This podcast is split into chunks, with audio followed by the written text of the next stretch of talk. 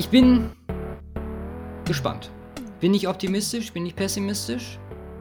Ich habe Fragezeichen. Ich habe Hoffnung. Es bleibt spannend.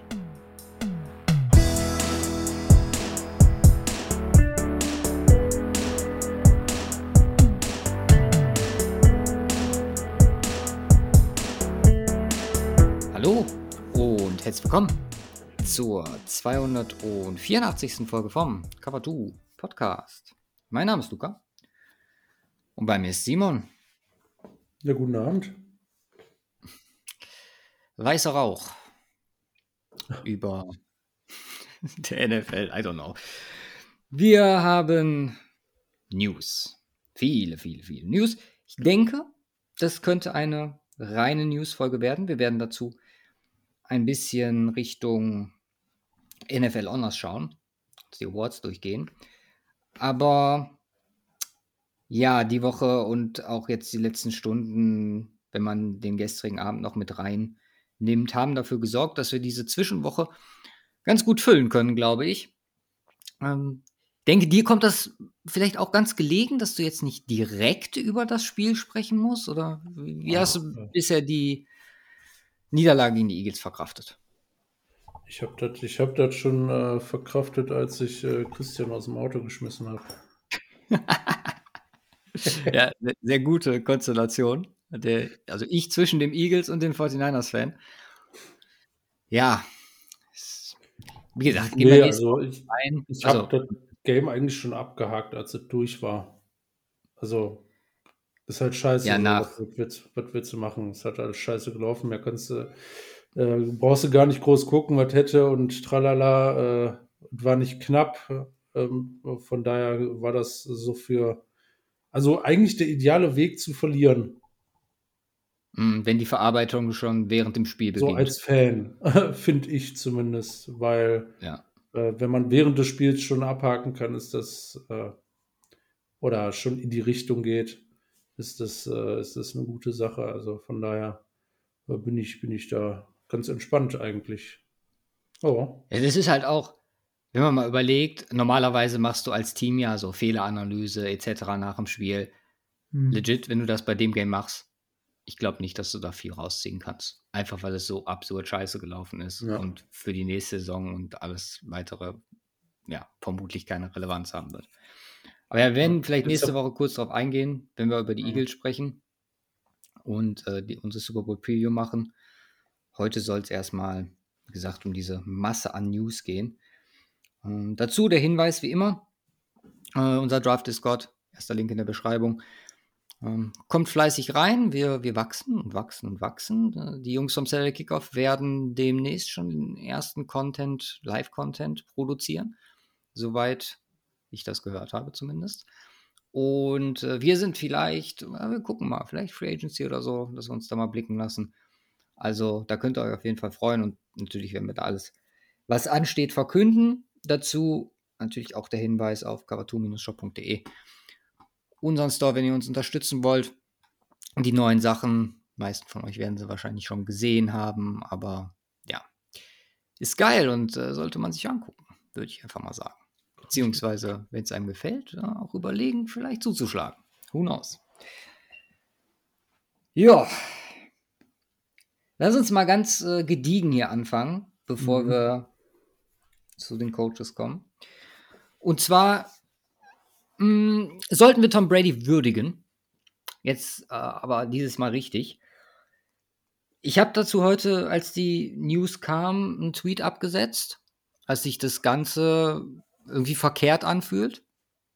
Einfach, weil es halt diese, ich glaube, eine Minute plus bisschen Videobotschaft war, in der er oder in der er dann sein Rücktritt, sein Retirement von der NFL final verkündet hat. Dieses Mal, und ich zitiere, for good. Also, ja, schlussendlich. Frage ist natürlich jetzt, oder auch die Kommentare darunter, beziehungsweise das ganze Reporting drumherum, fast schon hämisch, ganz im Ernst, dass ja, mit, der, mit dem Comeback letztes Jahr, wann wir ihn denn wiedersehen, etc. Ich glaube, das war's. Also wirklich. ich glaube, das ist definitiv nicht Tom, Tom Brady würdig. Vor allem auch nicht, wie damit umgegangen wird. Und wenn man so ein bisschen liest, seine ja, Ausdrucksweise etc., ich glaube, dass das letzte Jahr, das habe ich auch in einem Tweet gesagt, ziemlich an ihm genagt hat. Das ist einfach, ist ein bisschen traurig, glaube ich, so als Ende für, für die Karriere von Tom Brady. Mit einem Playoff aus, sang- und klanglos. Keine Ahnung. Muss man, ja, ist jetzt blöd zu sagen, aber man kann Peyton Manning oder Spieler, die das in dieser Art und Weise schaffen, Ray Lewis zum Beispiel auch, nur beglückwünschen, dass sie, es muss ja nicht mal ein Super Bowl sein, aber halt einen erfolgreichen Weg zu Ende bringen. Und bei Brady ja, ist einfach falsch. Wie, wie siehst du die ganze Thematik? Ja, das ist einfach falsch. Also. äh, nee, also es hat auch komische Vibes, aber boah, ich, ich, ich kann mich, ähm, ich meine, äh, ähnliche Thematik, JJ Watt ähm, ist auch irgendwie sang- und klanglos äh, für so eine Karriere.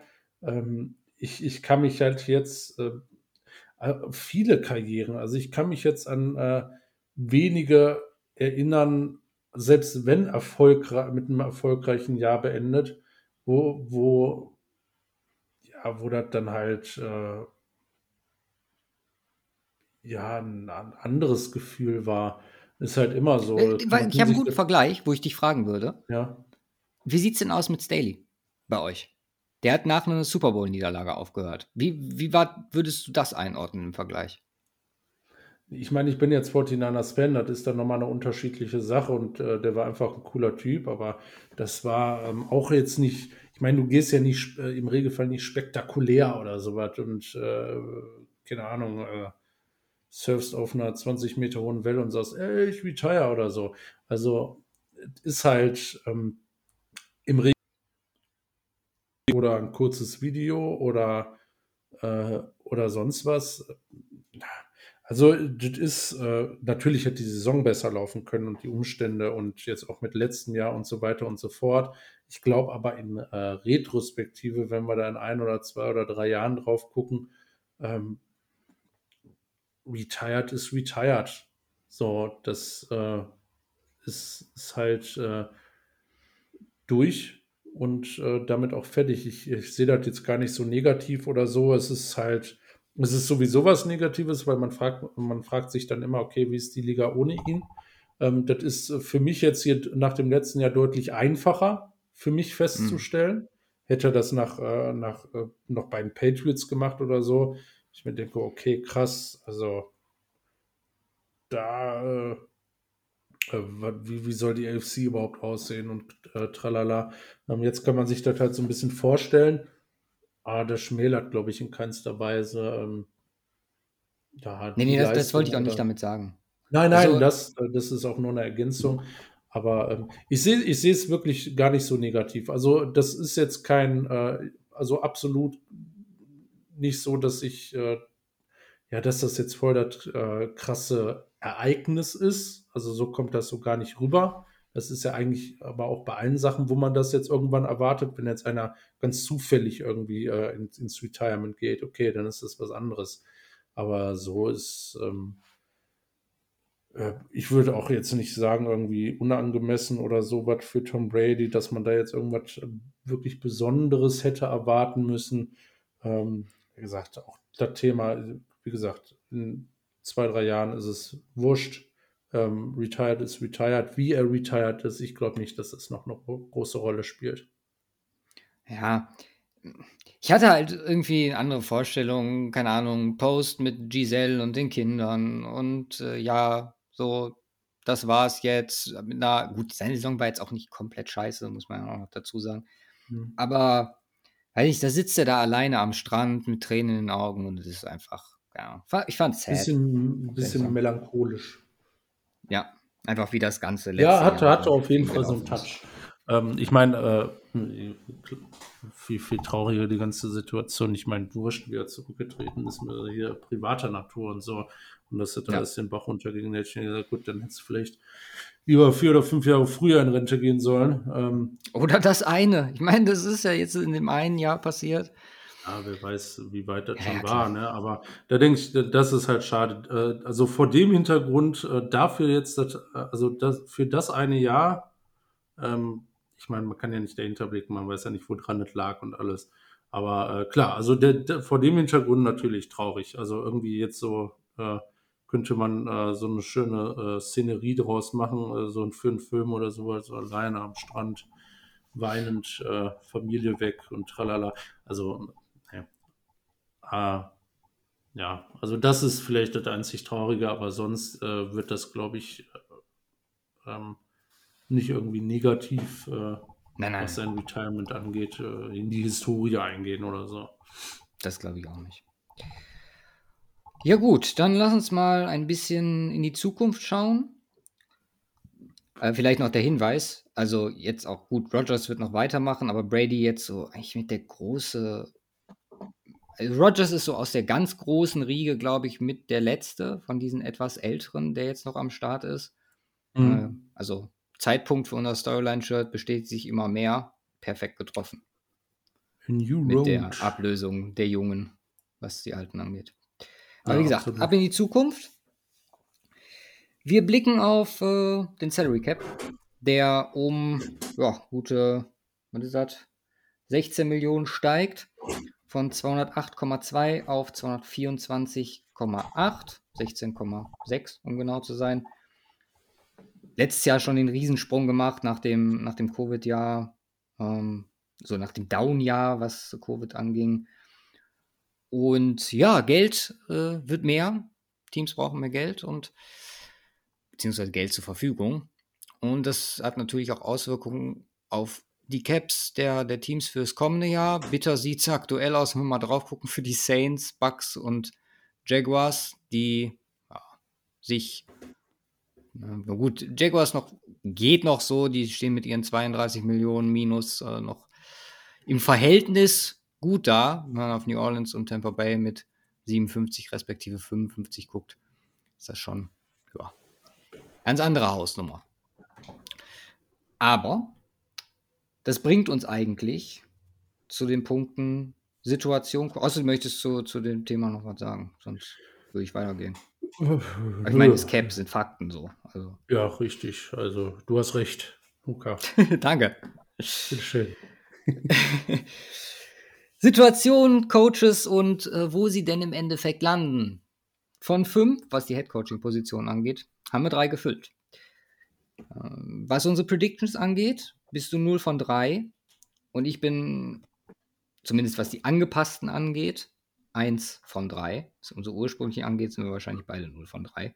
Ich hatte meiner Umswitch, meinem Switch von Gannon zu Demico Ryans letzte Woche recht behalten, der bei den Texans landet. Was hatte ich John schon Paytons, mal gesagt? Äh, Evero. Ah, äh, Sean Payton zu den Broncos und Frank Reich zu den Panthers. Du darfst die Reihenfolge vorgeben. Mit welchem Team wir beginnen von den dreien. Wir fangen an mit den Texans. Mit den Texans, mit Demico.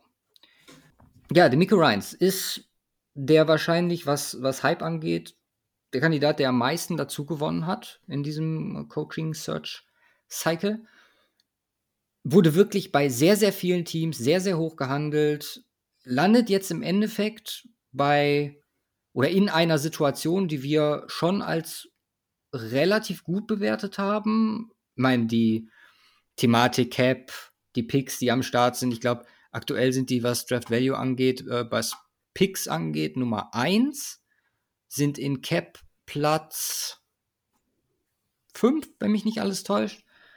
Und ja, haben halt mhm. einfach auch eine, eine gewisse Basis. Ich habe es mal eine Mini-Basis bezeichnet mit jungen Spielern, auf die man aufbauen kann, wo man an nicht wirklich viel gebunden ist.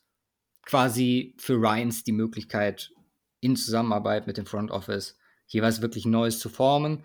Der Vertrag, sechs Jahre, Zahlen, also Gehalt unbekannt, aber spricht auch für sich. nach jetzt zweimal One and Out möchte man in Texas wohl ja, eine langfristige Geschichte draus machen. Kann jetzt erstmal nicht verkehrt sein. Aber es ist auch einfach eine schöne Story, wenn man sich überlegt, gedraftet worden, da seine Frau kennengelernt, was definitiv auch, wenn man dem Reporting trauen darf, Faktoren gewesen sind für seine Entscheidung jetzt im Endeffekt.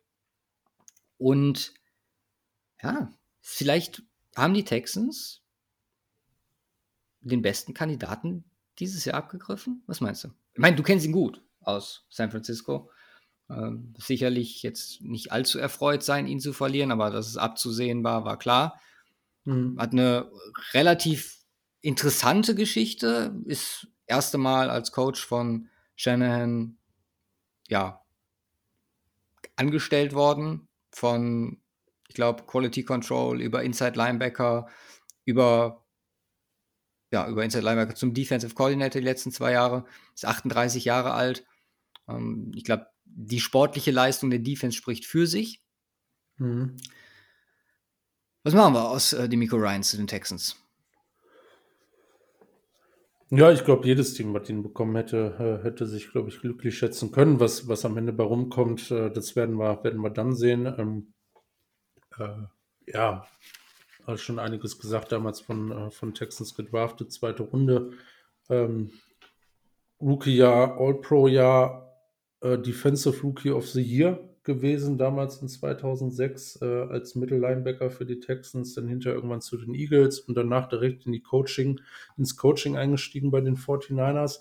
Und ähm, ja, in, ähm, wie ich meinen möchte, die interessanteste Position Group der 49ers über die letzten vier, fünf, sechs Jahre. Ne, ähm, mit den Linebackern? Mit den Linebackern. Ähm, ich meine, Fred Warner steht da ganz vor. Ja. Äh, vorne Wie lange vor, ist er schon bei euch?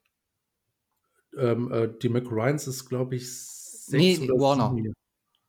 Warner müsste, war das jetzt sein viertes oder drittes Jahr?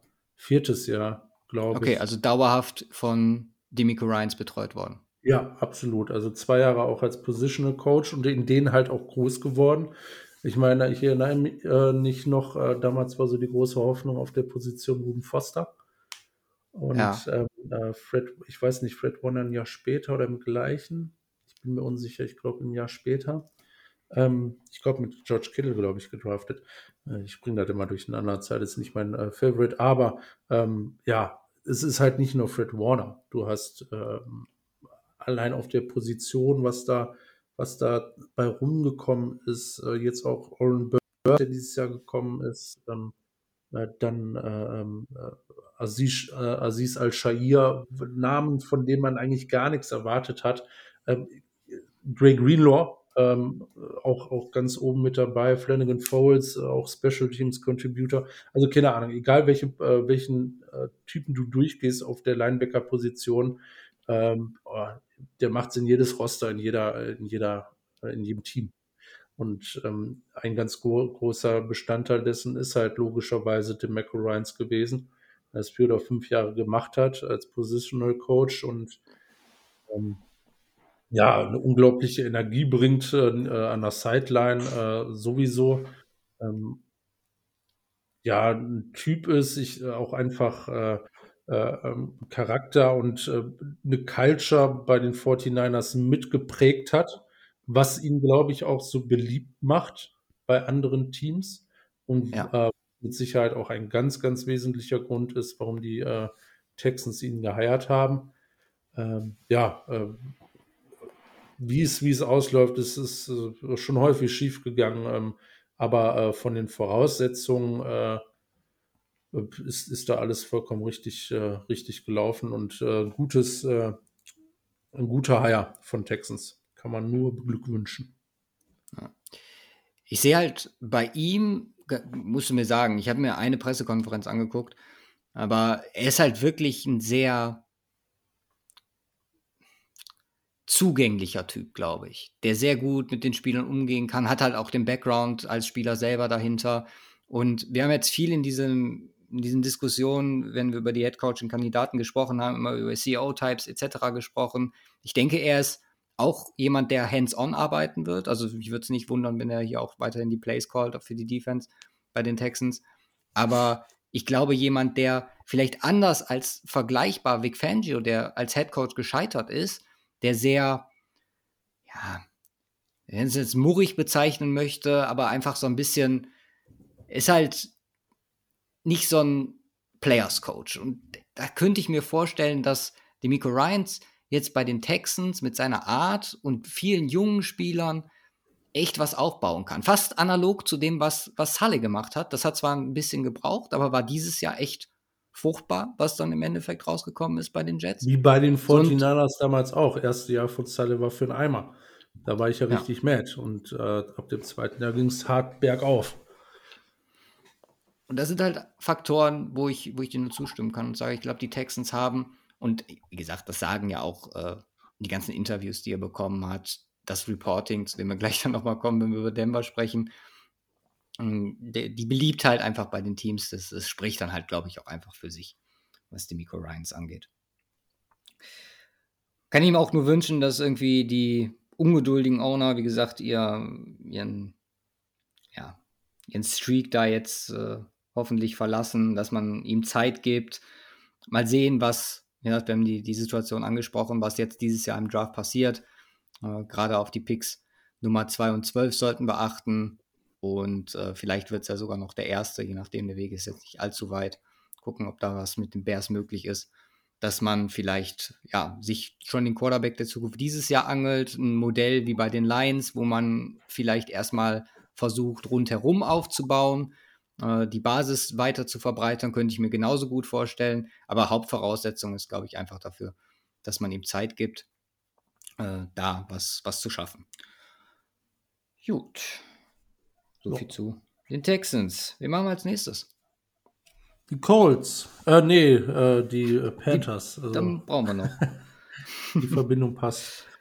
Zumindest. das stimmt. Hier haben wir mit Frank Reich den ja ersten Hire dieses, äh, dieser Coaching-Suche. Um, ähm, vielleicht kurz, also Frank Reich ist den meisten bekannt. Ich glaube, das ja, das Auffälligste war seine Zeit in, in Philadelphia, wo er tatsächlich, äh, oder haben wir auch schon, glaube ich, drüber gesprochen, ihm sehr viel Anteil an dem Super Bowl-Win zugeschrieben wurde. Und seitdem waren das legit jetzt auch fünf Jahre ne, in Indy. Hätte ich so gar nicht ja. auf dem Schirm gehabt, dass ja. es schon so viel ist. Nie mhm. wirklich Quarterback Glück gehabt. Ich meine, seine beste Saison offensichtlich zusammen mit Philip Rivers, einem alterten Philip Rivers, aus dem er nochmal sehr viel rausgeholt hat. Ist halt auch ein bisschen verschrien als Quarterback-Guru, der es dann irgendwie nicht wahrhaben wollte, dass Carson Wentz vielleicht, ja, in seiner, zu Beginn seiner Karriere ein bisschen überperformt hat und ja, mit ihm dann auch die letzten Jahre in, in Indy verbracht hat.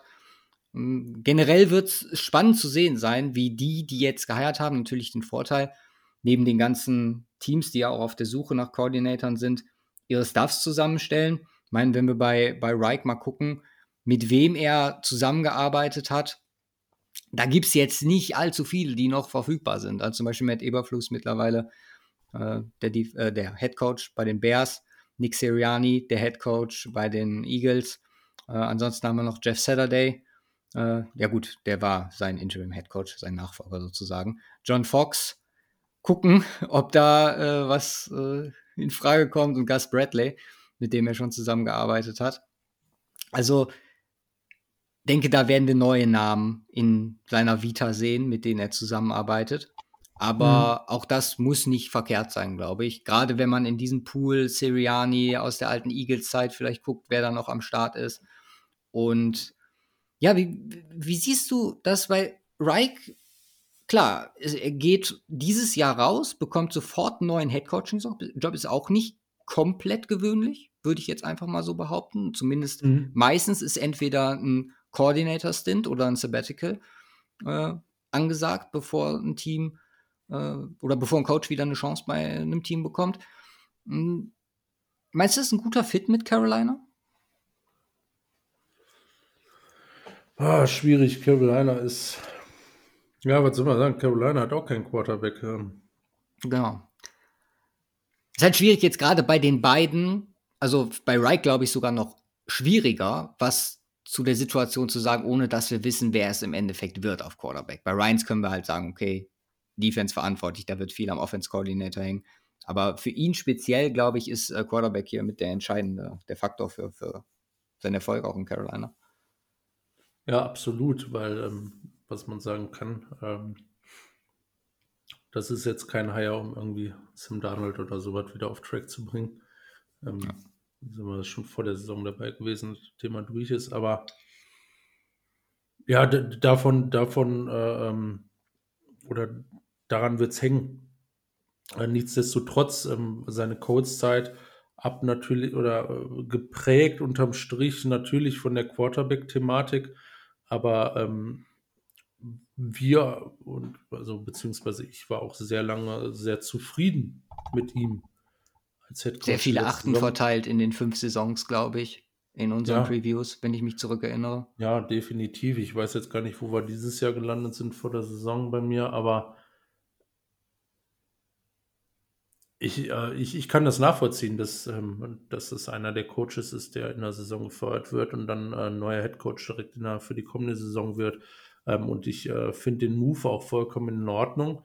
Ähm, die Situation, also es ist nichts, ich glaube, ähm, auch da ist das Thema Geduld ganz wesentlich, weil ähm, ja, bei den Panthers sehe ich auch ähm, viele Dinge, die da für die kommende Saison noch zu verbessern sind. Und das fängt, äh, fängt an und hört auf mit der Quarterback-Thematik, die das, äh, je nachdem, wie es sich darstellt, jetzt in Free Agency und Draft, ähm, ja, entscheidend sein wird, ähm, ob äh, wie hoch man das erste Jahr von Frank Reich dann bei äh, da gewichten kann. Gleiches, gleiches gilt, äh, gleiches gilt für DeMarco Ryans, beziehungsweise eigentlich äh, bei, bei den Houston, wobei er es nur schwieriger hat, weil der Droster glaube ich, noch mal ein Stück weiter hinten ist als das der Panthers, ähm, ohne, ohne mir das jetzt im Detail für nächstes Jahr angeguckt zu haben. Ähm, ja, also ich halte ihn für einen guten Coach und ich glaube, er ist auch ein guter Head Coach. Ähm, äh, die Quarterback-Thematik hat sie ihm versaut bei den, äh, bei den Colts. Äh, da, da ist dann halt irgendwann auch wenig, wenig hinauszuholen. Ähm, die Frage ist, äh, kriegt er die Chance bei den Panthers? Ähm, mit einem richtigen Quarterback zusammenzuspielen. Also ja. richtig jetzt in sehr großen Anführungszeichen äh, äh, gesetzt. Äh, soll jetzt nicht diskreditierend gegenüber den Colts Quarterback sein, aber ja, da, da, darauf wird es ankommen. Äh, wirklich weniger auf ihn. Also ich, ich, stelle gar keine Fragezeichen eigentlich bei Frank Reich an, äh, sondern äh, auch Coaches äh, brauchen Umfeld. Klar, die können auch ein gewisses Umfeld ähm, implementieren. Ähm, aber dafür fehlt halt auf der wichtigsten äh, Position das Personal. Äh, und es ist schwierig als Coach ähm, ohne Franchise-Quarterback überhaupt irgendwo zu bestehen. Das, ja. ähm, ich weiß nicht, sag mir mal, ich, ich wüsste es echt gern, gab schon mal einen Coach, bei ihm waren es jetzt viereinhalb Jahre, der ohne wirklich einen Franchise-Quarterback äh, so lange überlebt hat? Also wäre jetzt eine riesen Rechercheaufgabe, aber jetzt ad hoc fällt mir erst da, äh, erstmal erstmal keiner großartig ein. Hugh Jackson, obwohl war es. Nee, war hier so Bengals. Ähm, Bengals, ähm, wie heißt er? Gut, da war, waren halt gute Zeiten von Andy Dalton. Ja, eins, ah, wie heißt denn der Bengals-Coach? Ja. Marvin Lewis. Ewigkeiten, Marvin über 15 Jahre in Cincinnati gewesen. Ja. Und ja, ist natürlich auch gute, gute und schlechte Zeiten dabei gehabt. Aber, aber, es passiert halt nicht oft. Nein, nicht oft. Absolut, also ich ja. Äh, ist jetzt ist jetzt auch kein Vergleich von Lewis äh, und Reich, aber ähm, ich, äh, ich glaube, du kannst mit dem Hire erstmal nichts falsch machen. Es wird äh, alles auf die Entscheidung ankommen, die, die in den nächsten ein bis zwei Saisons äh, stattfinden, auf der wichtigsten Position. Und äh, ähm, ja, ich, von jedem Quarterback äh, oder von jedem Coach, äh, Head Coach, äh, ist der Erfolg abhängig vom Quarterback. Das hängt einfach so direkt miteinander zusammen.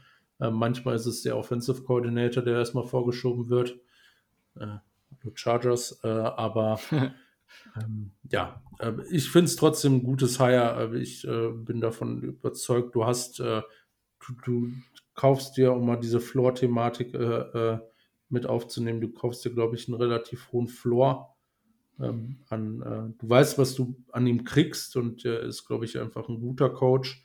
Äh, du gehst wenig Risiko ein und hast trotzdem ein hohes Ceiling. Also eigentlich, äh, eigentlich eine sehr gute Entscheidung in jedem, äh, in, je, in, jedem Umfeld, auch wenn ich ihn lieber gesehen hätte mit einem äh, Quarterback irgendwo. Ja, du hast ja gesagt, du, du weißt, was man an ihm kriegt und das sieht halt legit, wenn du drauf guckst, gar nicht so schlimm aus. Ne? Also für einen Coach, der jetzt gerade gefeuert wurde, erste Saison 6, äh, 10 und 6, zweite Saison 7 und 9, viel mit Verletzungen zu kämpfen gehabt, dritte Saison 11 und 5, vierte Saison 9 und 8 und jetzt beim Stand von 3, äh, 5 und 1 gefeuert worden, spricht natürlich auch für die Ansprüche in Indianapolis, dass man sich damit nicht zufrieden gibt. Offense-technisch seine Offenses für Indy Nummer 4, 18, 7, 18 und 23, vielleicht eher Middle of the Pack, da hat man sich, denke ich mal, mehr erwartet. Aber wenn man auch aufs Roster von Carolina guckt, es ist halt wirklich was am Start, auf das man aufbauen kann. Wir haben viel letztes Jahr darüber gesprochen, dass die Panthers auch so ein, ja, vielleicht ein Quarterback davon entfernt sind, wirklich oben reingehen zu können meiner Meinung nach fehlt da noch ein bisschen, aber du hast halt so viele Key Pieces am Start, wie ein DJ Moore, wie ein Brian Burns, wie jetzt Ike McQuano, der letztes Jahr dazugekommen ist, ein JC Horn. Das ist halt äh, CJ Henderson, zwei Top Cornerbacks. Bitte? Chris McCaffrey. Leider nicht mehr. Aber das sind halt wirklich Pieces, auf die es oder auf die man sehr gut aufbauen kann.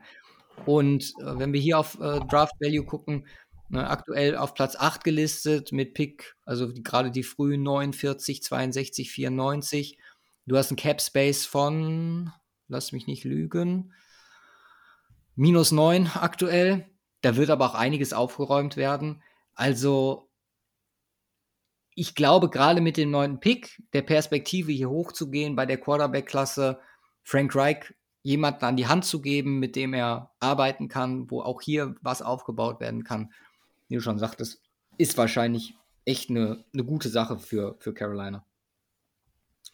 Interessant hier vielleicht noch ähm, die zwei Thematik von den zwei, die es nicht geworden sind für die Panthers, unter anderem Shane Steichen, der und ja, das nehme ich mir jetzt einfach mal raus. Ich habe ihn ja dauerhaft als meinen Favoriten bezeichnet für, für die Panthers, der offensichtlich in seinem Interview nicht überzeugen konnte. Sicherlich eine gute Sache für die Eagles, wo er jetzt bleiben kann. Und äh, Wilkes, der eine sehr, oder der Interim, ehemalige Interim-Headcoach, der eine sehr, sehr korrekte Antwort auf die ganze Thematik auf Twitter gegeben hat. Ein Post, ne, sich vom Team verabschiedet. Ähm, fand, ich, fand ich sehr schön. Würdest du denn definitiv für die Panthers mit der Rookie-Route gehen? Oder wäre hier theoretisch für dich, wenn du schnellen Erfolg, ich weiß, Tepper ist wahrscheinlich auch mittlerweile etwas erfolgshungrig geworden, so, seitdem er das Team gekauft hat, nicht viel äh, an Erfolg rumgekommen. Mhm. Würdest du eventuell auf jemanden wie einen Derek Carr oder so gehen? Ich meine, cap-technisch müsste man natürlich gucken, aber ist natürlich auch eine Option. Wahrscheinlich nicht die beste, zumindest aus meiner Sicht, aber es ist eine. Wie gut gefällt dir das? Hm. Ich würde nie für Derek Carr gehen. Jetzt nicht speziell für Derek Carr, aber allgemein. Ähm, sagen wir ja, mal aber was sind denn die Alternativen? Wen hätten wir noch? Ja, wahrscheinlich bist du dann eher schon wieder in der, in der zweiten Riege aller Presets und so halt äh, Brückenjahr, weiteren die Basis bauen, ähnlich wie Lions-Modell, was wir eben bei. Ich meine, Aaron Rodgers wäre der Einzige, wo ich sagen Stimmt. würde, ja, das wäre jetzt eine krasse Verstärkung. So. Ja. Ähm, alles andere halte ich für, ähm, ja, das bringt das Team nicht auf ein, auf ein anderes Niveau. Ja, von mhm. daher ähm, wäre meine Taktik Rookie. Ja, bin ich auch voll bei dir. Warte, ich gucke mal eben noch Quarterback Free Agents an. Ja, altbekannte Namen, ne? Baker Mayfield, Sam Darnold. Mhm wahrscheinlich eher nicht. Äh, Jimmy Garoppolo unter anderem.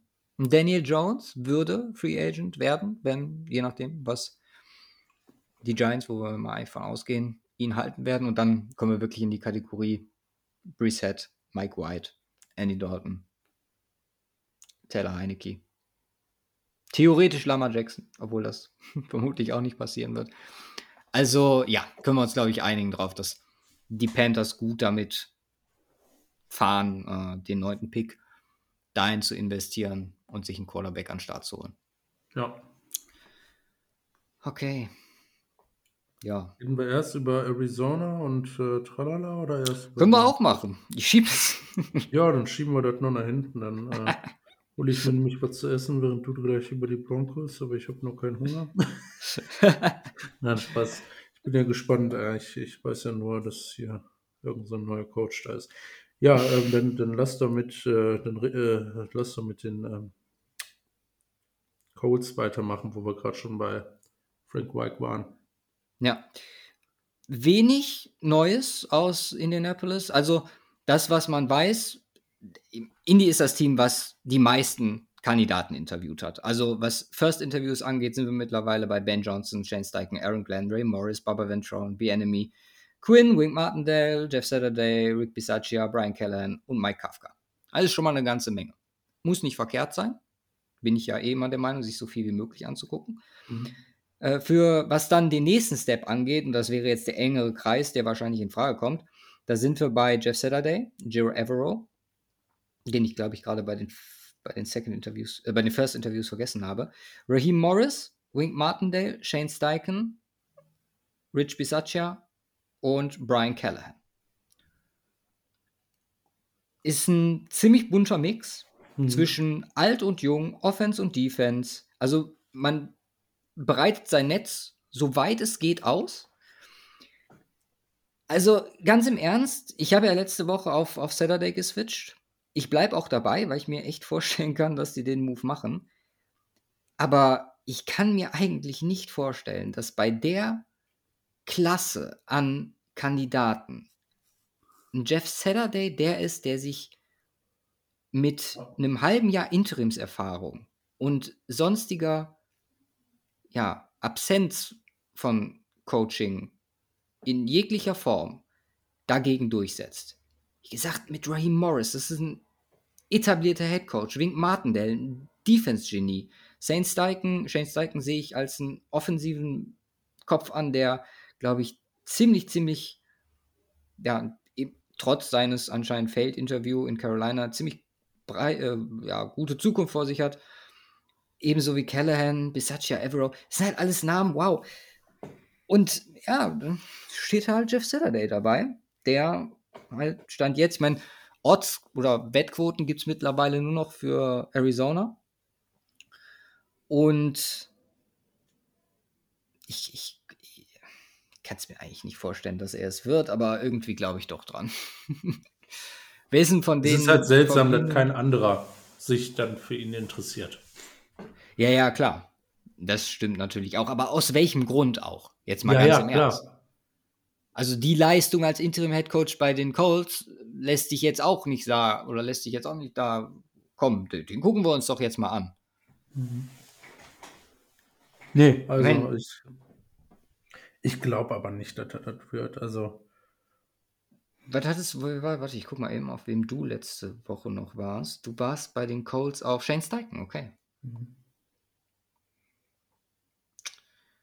Ich finde halt ja. auch, also Bisaccia finde ich, glaube ich, als wenn er, wenn er ein reiner Headcoach ist, fände ich ihn, glaube ich, ganz interessant. Hat halt auch in seinem Stint bei den Raiders sehr guten Eindruck gemacht. Äh, kommt halt aus dem Bereich Special Teams.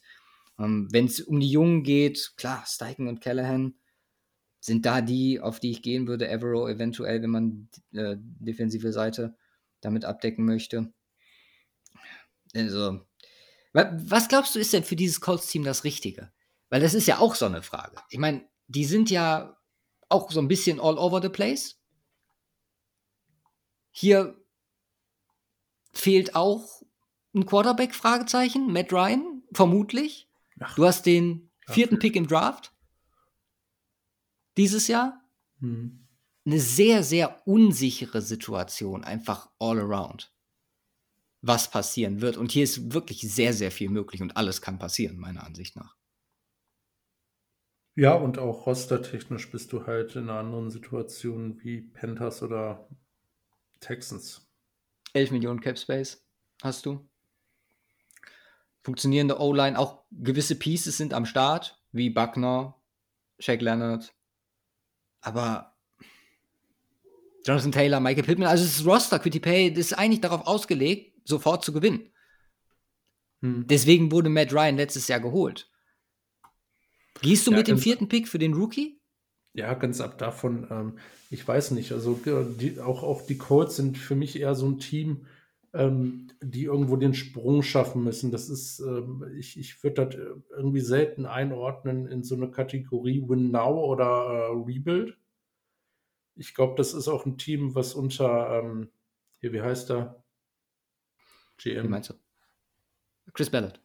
Chris Ballard, ähm, was, was so in eine konkrete Richtung geht. Ich glaube, das, das ist ein Team, was, was ähm, grundsätzlich zu gut ist für ein Rebuild, mhm. ähm, weil auch, äh, finde ich, Kannst klar, auch, auch, auch, hier mal, nee, nee, klar, auch, auch hier mal Fehlentscheidungen, aber äh, wo, wo ich immer noch recht überzeugt bin von der ganzen äh, äh GM-Thematik, trotz seines Ko Kommentars letztens auf der PK. ja. Äh, das würde ich jetzt mal abstempeln. Ein blöder Kommentar. Sie Schnauze halten sollen. Aber gut. Ähm, und ähm, das, ja, das, das bringt dich, glaube ich, nicht allzu weit mit einem Matt Ryan. Also, das ist auch kein Team, was für mich in der Kategorie, weil, weil sie einfach so oft auf die Schnauze gefallen sind damit. Wenz, Ryan, ähm, äh, ähm, Rivers.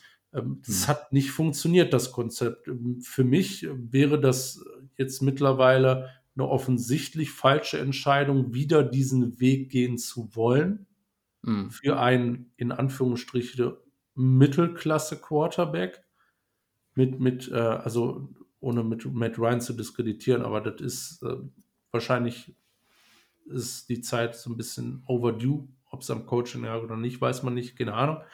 Ähm, aber das wäre die absolut falsche Entscheidung, weil das gehört, das würde dann irgendwo für mich schon in die Kategorie äh, Wahnsinn fallen, ne? immer wieder das Gleiche machen und mit anderes Ergebnis erwarten.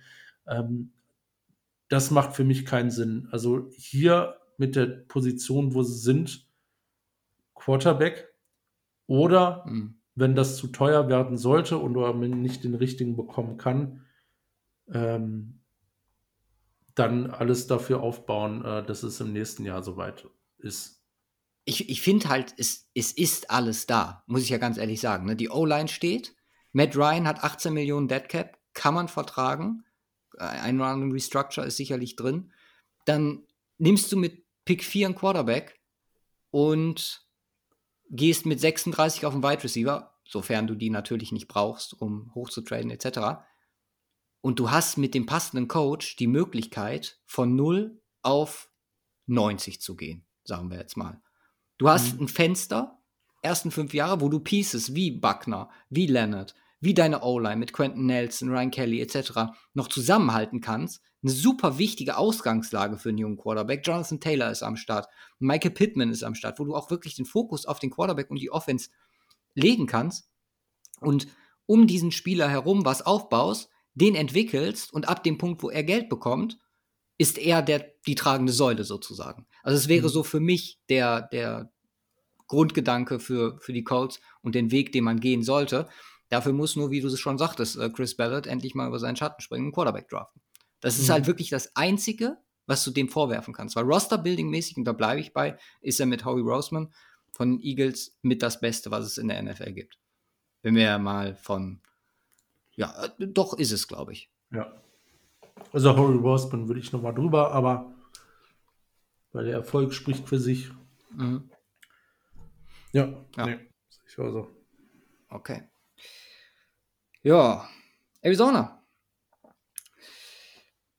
Nicht viel passiert diese Woche, also, mhm. also relativ. Ähm, man hat zweite Interviews angefragt, unter anderem ähm, mit Herrn Quinn. Das hatte sich dann relativ schnell erledigt. Aber ähnliches Szenario wie bei Denver Mitte der Woche wurde hier, aber die haben es dann halt durchgezogen, äh, der Fokus auf ja, weitere Kandidaten gelegt, die man im ersten Fenster nicht interviewt hatte. Und ähm, ja, so ein bisschen versucht auch das Netz hier etwas weiter zu spannen. Wir haben mit Luane Rumo jemanden, der meiner Meinung nach komplett überfällig war in diesem Cycle dass er zumindest für, für die Defensive Leistung mit dem Personal, was die Bengals die letzten zwei Jahre gemacht haben, äh, eine Chance bekommen sollte. Steht, finde ich, außer Frage, zumindest zu interviewen. Äh, daneben Jonathan Gannon, Mike Kafka und äh, Brian Callahan, auch hier die altbekannten Kandidaten. Äh, bei Gannon ist natürlich jetzt bitter einfach die Thematik, obwohl ich gar nicht weiß, ob die, die, im, ob, die ob sie Gannon im ersten Fenster hatten. Das müsste ich nochmal nachgucken, weil dann dürften sie in den kommenden Tagen mit ihm sprechen. Wenn sie nicht mit ihm gesprochen haben, müssten sie bis nach dem Super Bowl warten und dann hat das natürlich Auswirkungen auf äh, ja, Stuff etc. Wir haben gerade schon gesagt, äh, die Thematik, wenn du äh, so weit hinten dran bist, gerade für einen jungen Head Coach, der vielleicht nicht so die Kontakte hat, wo jemand auf dich wartet, ähm, könnte es halt schwierig werden, dann entsprechend, ja, ein, blöd zu sagen, aber einen guten Stuff zusammenzustellen. Du hattest aktuell, was deine Predictions angeht in Arizona, Sean Payton. das bedeutet, du müsstest hier wechseln. Äh, Kafka. Kafka, sagst du? Ja. Ist halt, also bei Kafka bin ich ja direkt, äh, werden bei mir die welche hellhörig. Also ich hatte Brian Flores. Ich bleibe auch, glaube ich, bei Brian Flores erstmal. Hm, also ich gucke jetzt mal eben wegen äh, hier Kollege Gannon nach. Ne, hatte noch kein erstes Interview, von daher. Ist fast schon Ausschlusskriterium für mich. Aber ja, wenn wir hier, haben jetzt bei den anderen auch gemacht, auf die Situation gucken, Arizona an sich, Cap Space für dieses Jahr 13 Millionen, 13,4 Millionen, mit Raum natürlich, was Structure, Restructure etc. angeht, sicherlich einiges möglich. Man hat den dritten Pick, den man vermutlich nicht für einen Quarterback ausgeben wird.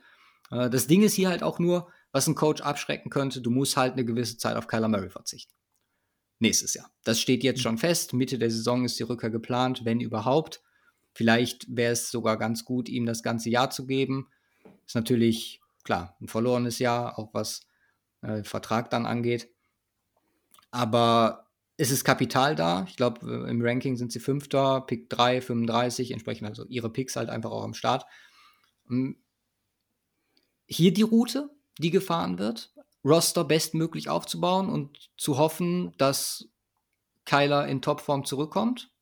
Oder stellen wir hier Kyler auch nur annähernd in Frage? Nee, Kyler würde ich jetzt äh, primär aktuell erstmal nicht in Frage stellen. Ja, der Roster hat dicke Lücken. Ähm, ja. Das ist das Problem. Ähm, dicke Lücken äh, Defense, dicke Lücken O-Line. Ähm, also, Hopkins wird, oder ist der, sind die Gerüchte, dass er theoretisch das Team verlassen wird dieses Jahr?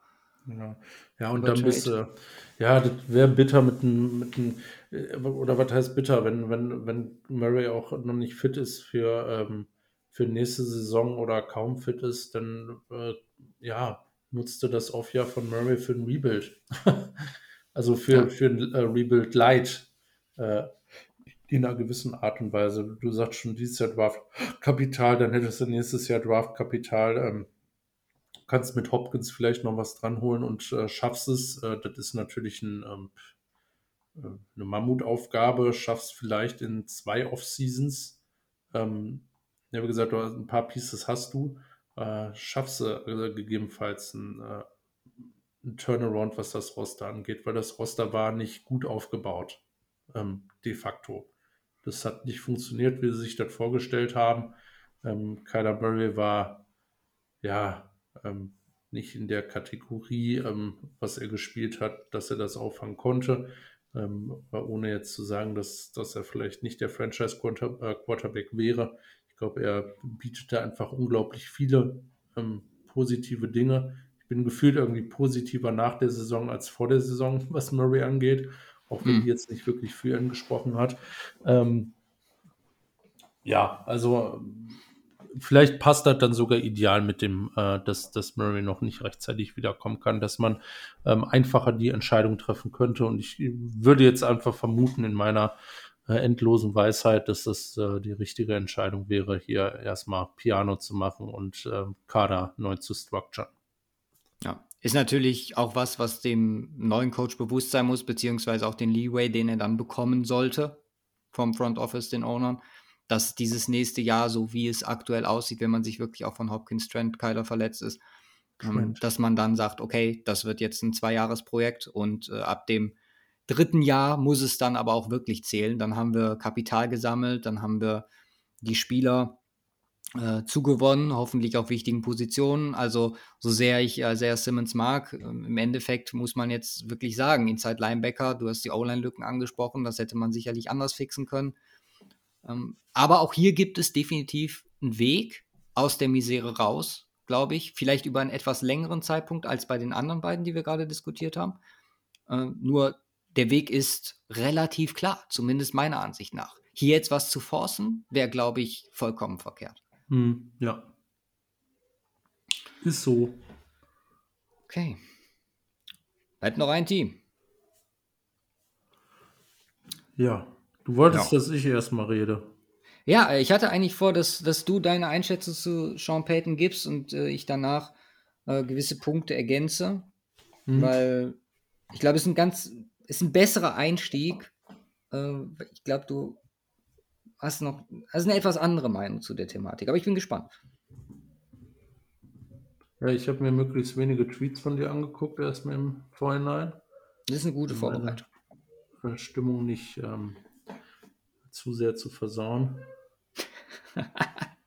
Kommt so schlimm war halt auch nicht. Ja, schon Peyton. Äh, zu den Denver Broncos. Äh, mich hat es irgendwie überrascht, auch wenn's, äh, wenn ja so ein paar Andeutungen da waren, dass sie jetzt doch wieder den Schweck äh, eingehen. Ich meine, äh, die komplette Chronologie der ganzen Geschichte, die kannst du äh, deutlich besser darlegen als ich. Aber ja, wir hatten ja die schon Peyton-Thematik eigentlich schon, was wir, was wir davon halten und ähm, dass du, also so meine Erinnerung, ich gebe das jetzt einfach mal ganz frei wieder, du hältst wenig von ihm oder hast relativ wenig davon gehalten und äh, wäre es jetzt nicht unglücklich gewesen, wäre nicht am Start. Ähm, ich äh, ja, konnte das, äh, ja, sage ich mal so, nachvollziehen, äh, grundsätzlich, ähm, was das angeht. Äh, ja, es ist eine schwierige Sache. Irgendwie, irgendwie switcht meine Meinung da immer wieder hin und her. Ähm, mhm. Ja, wenn man, wenn man sich, äh, ich meine, seine, seine Coaching-Karriere, ähm, Coordinator oder Head Coach, beschränkt sich auf die Saints über 15 Jahre und ja. äh, die Giants äh, davor, ja, drei Jahre, okay, aber es ist halt Drew Brees, äh, das ist diese häufige Thematik, hast einen guten Quarterback und äh, bis, bis der Coach da am Start, wem, wem kann man da zuschreiben? Offensiv war das äh, über, ja, über ein Jahrzehnt hinweg äh, unglaublich, unglaublich stark. Und ähm, äh, von daher, das spricht da definitiv äh, für ihn.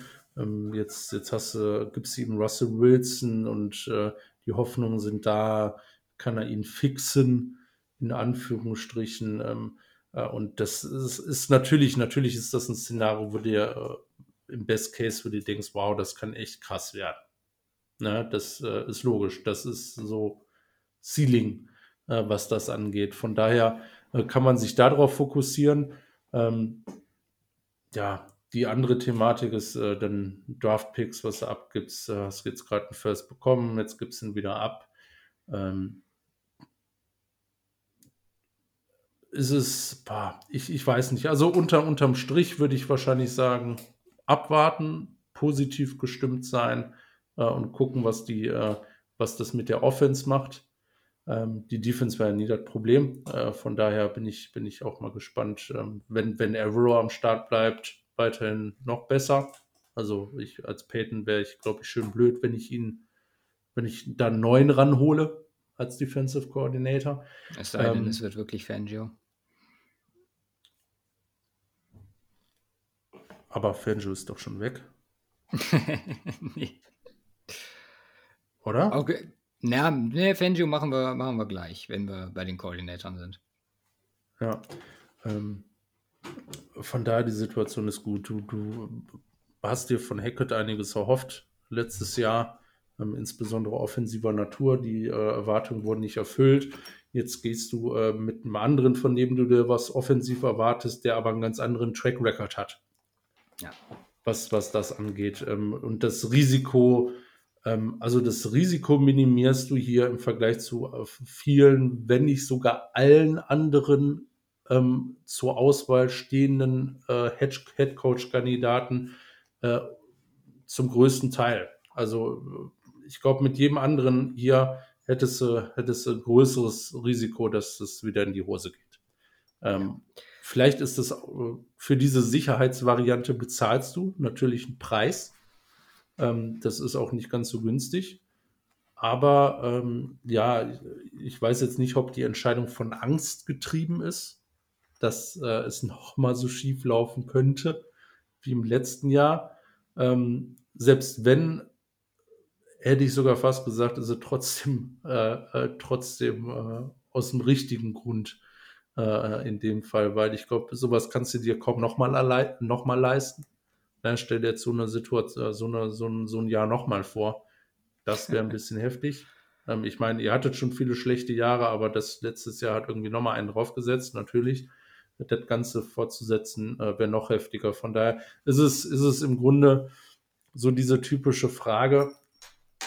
Ähm, du hast ähm, mit einer Wette Verluste gemacht.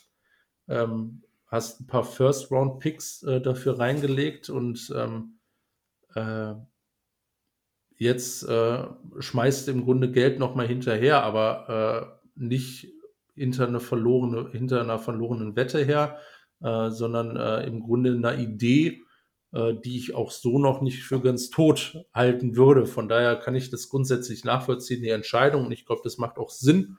Ähm, jetzt im Vorhinein das Risiko ist, äh, glaube ich, das geringste im Vergleich zu anderen Head Coaches äh, oder Head Coach Kandidaten. Ähm, ja, eigentlich, eigentlich kann man die Entscheidung so grundsätzlich nur für gut halten. Okay.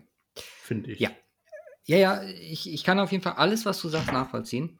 Mhm. Es gibt hier ganz, ganz viele Perspektiven, wo man an die Sache rangehen muss. Ich arbeite die jetzt nacheinander ab und steige bei dir direkt mit ein. Du bist ja primär beim Sportlichen gewesen. Mhm. Und eine Sache muss ich direkt zu Beginn klarstellen. Sportlich, was die Situation angeht, ist das vermutlich die beste Entscheidung, die Denver treffen konnte. Mhm. Bin der Meinung, dass mit Jim Harbour, der bisher überall gewonnen hat, theoretisch da ein Gegenkandidat stehen würde, der oder dem ich ähnlichen Erfolg kurzfristig wie langfristig zutrauen würde. Aber wenn man es runterbricht für die Situation mit Wilson, Sean Payton zu haben, der sich jetzt um ihn kümmert, besser geht es nicht. Punkt.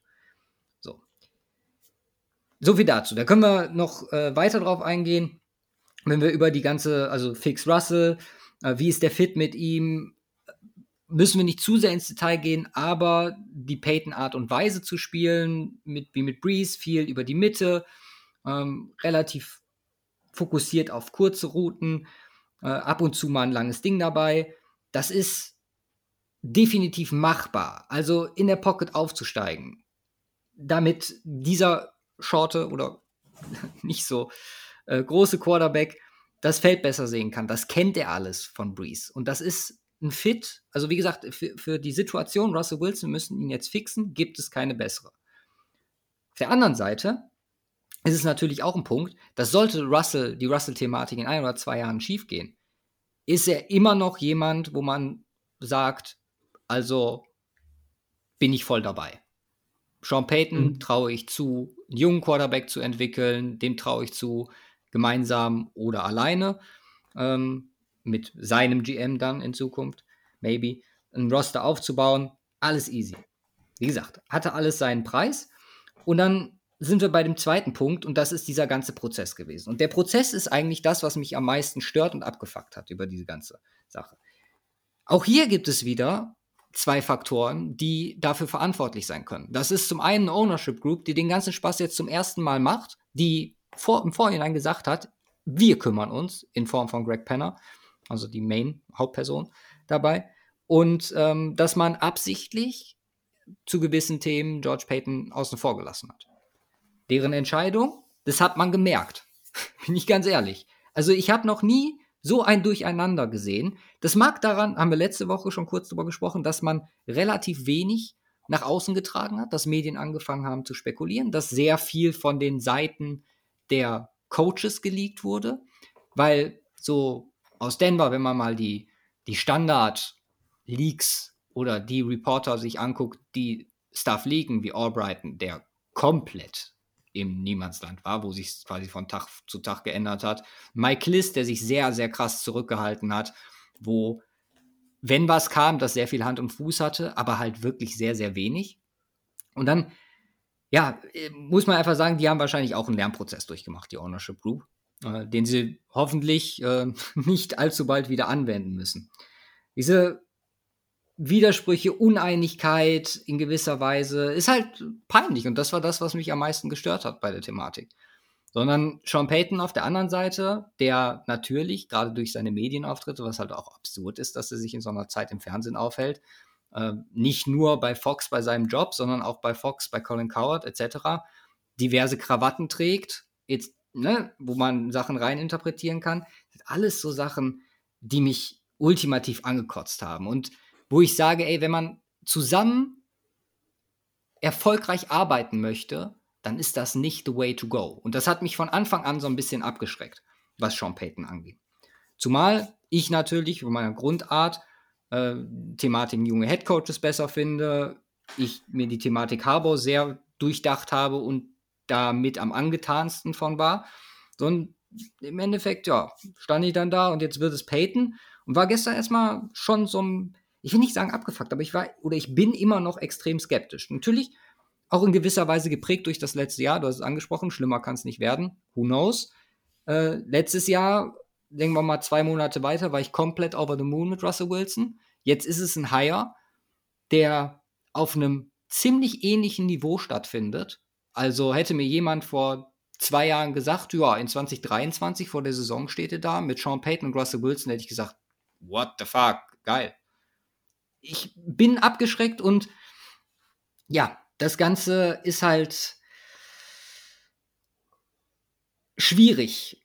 Also ich, ich tue mich einfach schwer hier, und das habe ich ja von Anfang an gesagt, ich werde, bis ich Ergebnisse mittlerweile oder bis ich Ergebnisse sehe auf dem Feld für Denver, werde ich mich ganz, ganz stark zurückhalten, hier auch nur annähernd in irgendein eine freudige Aufregung zu verfallen, was die Broncos angeht. Ich kann jeden nachvollziehen, der das tut. Die aber ich bin ist noch lang. Ja, ja, also ich möchte dich auch bitten, mich da irgendwann äh, zurückzuhalten. Äh, sollte, sollte das passieren, um mich daran zu erinnern. Weil ich will das auch einfach nicht. Ich wäre ab keinen Bock, nächstes Jahr wieder da zu stehen und so enttäuscht zu werden. Mhm. Und die Gefahr besteht definitiv, dass diese, dass das Excitement bei mir kommt, weil, wie schon gesagt, wenn ich dann die ersten Reports aus dem Trainingcamp höre, mit wie toll das aussieht, wie gut Sean Payton als Headcoach ist, wenn ich mir die Pressekonferenzen angucke und mir denke, oh, ja, komm, was, was soll denn schief? Ist Sean Payton und jetzt mit Russell Wilson? Holy shit. So, wie gesagt, ist auch noch die Zukunftsperspektive dabei. Okay, ähm, das ist die Seite. Ich glaube, jetzt habe ich den Hauptgrund, warum ich abgeschreckt bin, plus den Hauptgrund, warum man positiv gestimmt sein kann. Ist auch die sportliche Seite und den Prozess dargelegt. Jetzt kommen wir noch zu dem Thema Kompensation wo du gesagt hast, ist teuer.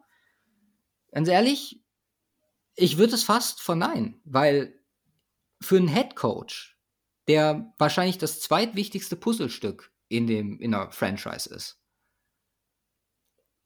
ist der Preis billig. Um ja, ja, vor, vor dem Hintergrund absolut. Pass auf, jetzt, jetzt kommt meine Einschränkung. Dass man das noch nie hatte. So richtig. Ja, pass auf. Die, die größte Einschränkung bei mir ist, wenn der wirklich die dritte Option war, hinter Harbour, hinter Ryans, dann ist es zu teuer. Weil dann kannst du meiner Meinung nach das oder den Wert, den du dann abgibst, nicht rechtfertigen. Dritte Option hinter Harbour und Ryans, hast du? Ja, genau. Okay. Hm. Also, dann sind wir jetzt beim Reporting, wo man sagen kann, okay, das, was dann rauskam, ist halt wirklich absurd. Dieses Ja und wir haben uns mit Harbour getroffen, aber kein Vertrag ist zustande gekommen. So, dann kommt gestern nach dem Hire der Report von Rappaport raus, der sagt, es wurde heute noch versucht, Demico Ryans davon zu überzeugen, nach Denver zu kommen. Auf der anderen Seite kommt dann Shefty plus aber die komplette Denver Media Landschaft, ne? Also alle über DNVR, Denver 7, Nine News, äh, bis hin zu Shefty und KOA, weiß gar nicht genau, die alle natürlich das Narrativ vertreten, Äh, nee, aber Sean Payton war dauerhaft im Gespräch und Kandidat und äh, Demico Ryans seit Sonntag kein Thema mehr. So, wir sind uns alle bewusst, die Nähe und auch die Chef, die Nähe zu Denver ist definitiv vorhanden. Und Rappaport, wie gesagt, geht dagegen. Sehr, sehr, also komplett weird. Das ist zwischen Schönreden, man weiß halt auch nicht mehr, was man glauben soll. Ganz im Ernst. Mhm. Und wir haben da auch keinen Einblick. Das so, aber was da? und Betrügner. Bitte? Das sind alles Lüschner und Betrügner. True. Und irgendwer sagt die Wahrheit. Das ist das große mhm. Problem. Ähm, nee, aber deswegen, also Compensation an sich okay, auch der soll so viel Geld kriegen, wie er möchte.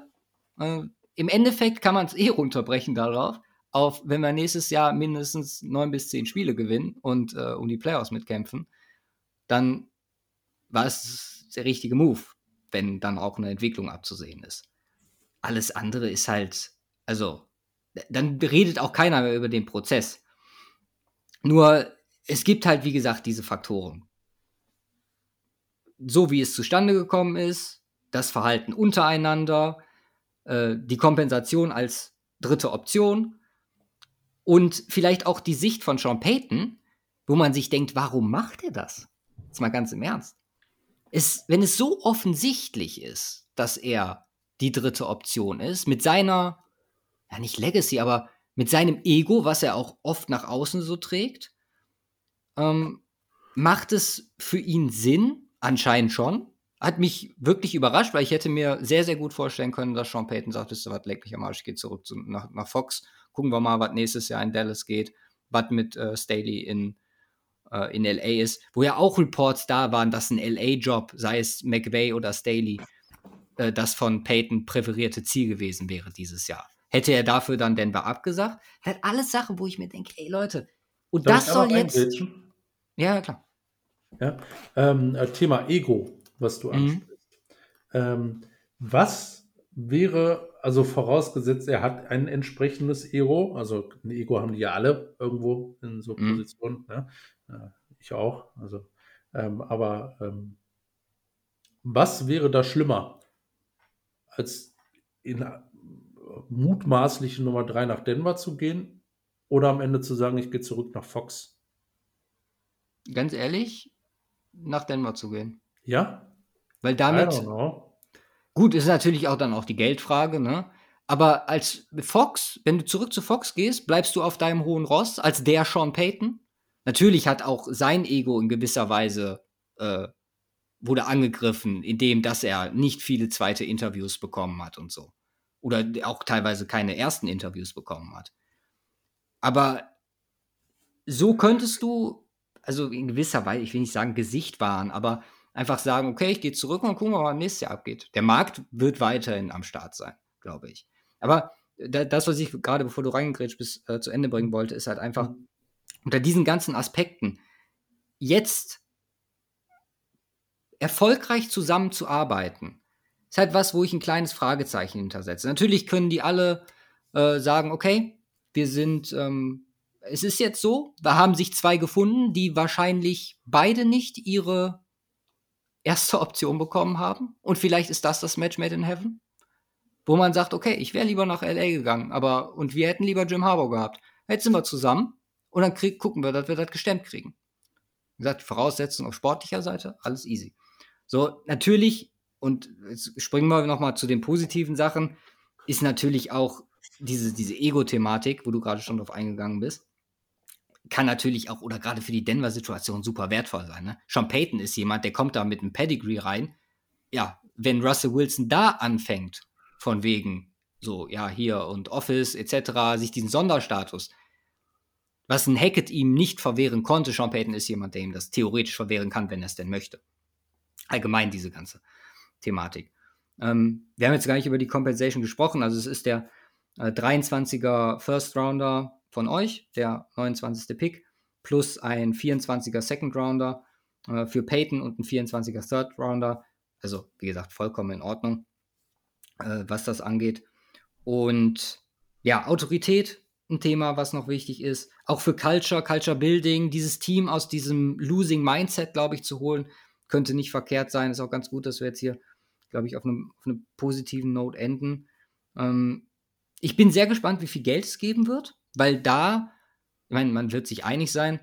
Irgendwann ist halt auch die Ownership Group in gewisser Weise in der Verantwortung, den Markt jetzt nicht komplett zu sprengen oder sich halt Feinde bei den anderen Ownern zu machen, denke ich. Aber denke schon, dass er den Markt in gewisser Weise resetten wird und dass wir über 20 plus sprechen. Mm. Ja, da, das wäre es so von mir zu der Thematik. Es ist definitiv ein Upgrade zu Hackett, so das können wir festhalten, das ist auch nicht schwierig. Es gibt sehr, sehr viele Positives, glaube ich, was man aus diesem Hire ziehen kann. Vor allem aus sportlicher Sicht, was theoretisch das Wichtigste sein sollte und muss. Aber die Zusammenarbeit an sich möchte ich in Frage stellen. Das kann natürlich auch dazu führen, dass irgendwann George Payton nicht mehr in Denver ist. Das ist gerade schon kurz angerissen, dass eventuell äh, in Zukunft der äh, GM, äh, das, ja, sein, sein GM dann in Anführungszeichen dazu kommt. Muss man sehen, wäre ich extrem traurig, weil ich Payton für einen extrem guten GM halte. Äh, ist halt auch so ein Thema, ne? Jetzt in Denver-Kontext drei Paytons und die werden alle anders geschrieben. Gott sei Dank, mhm. muss man sagen. Und George Payton nur mit A, Peyton Manning mit E und äh, Sean Payton mit AY. Also auch da äh, muss man gucken, dann immer welchen man meint. Ich bin gespannt. Ich bin nicht optimistisch, ich bin nicht pessimistisch.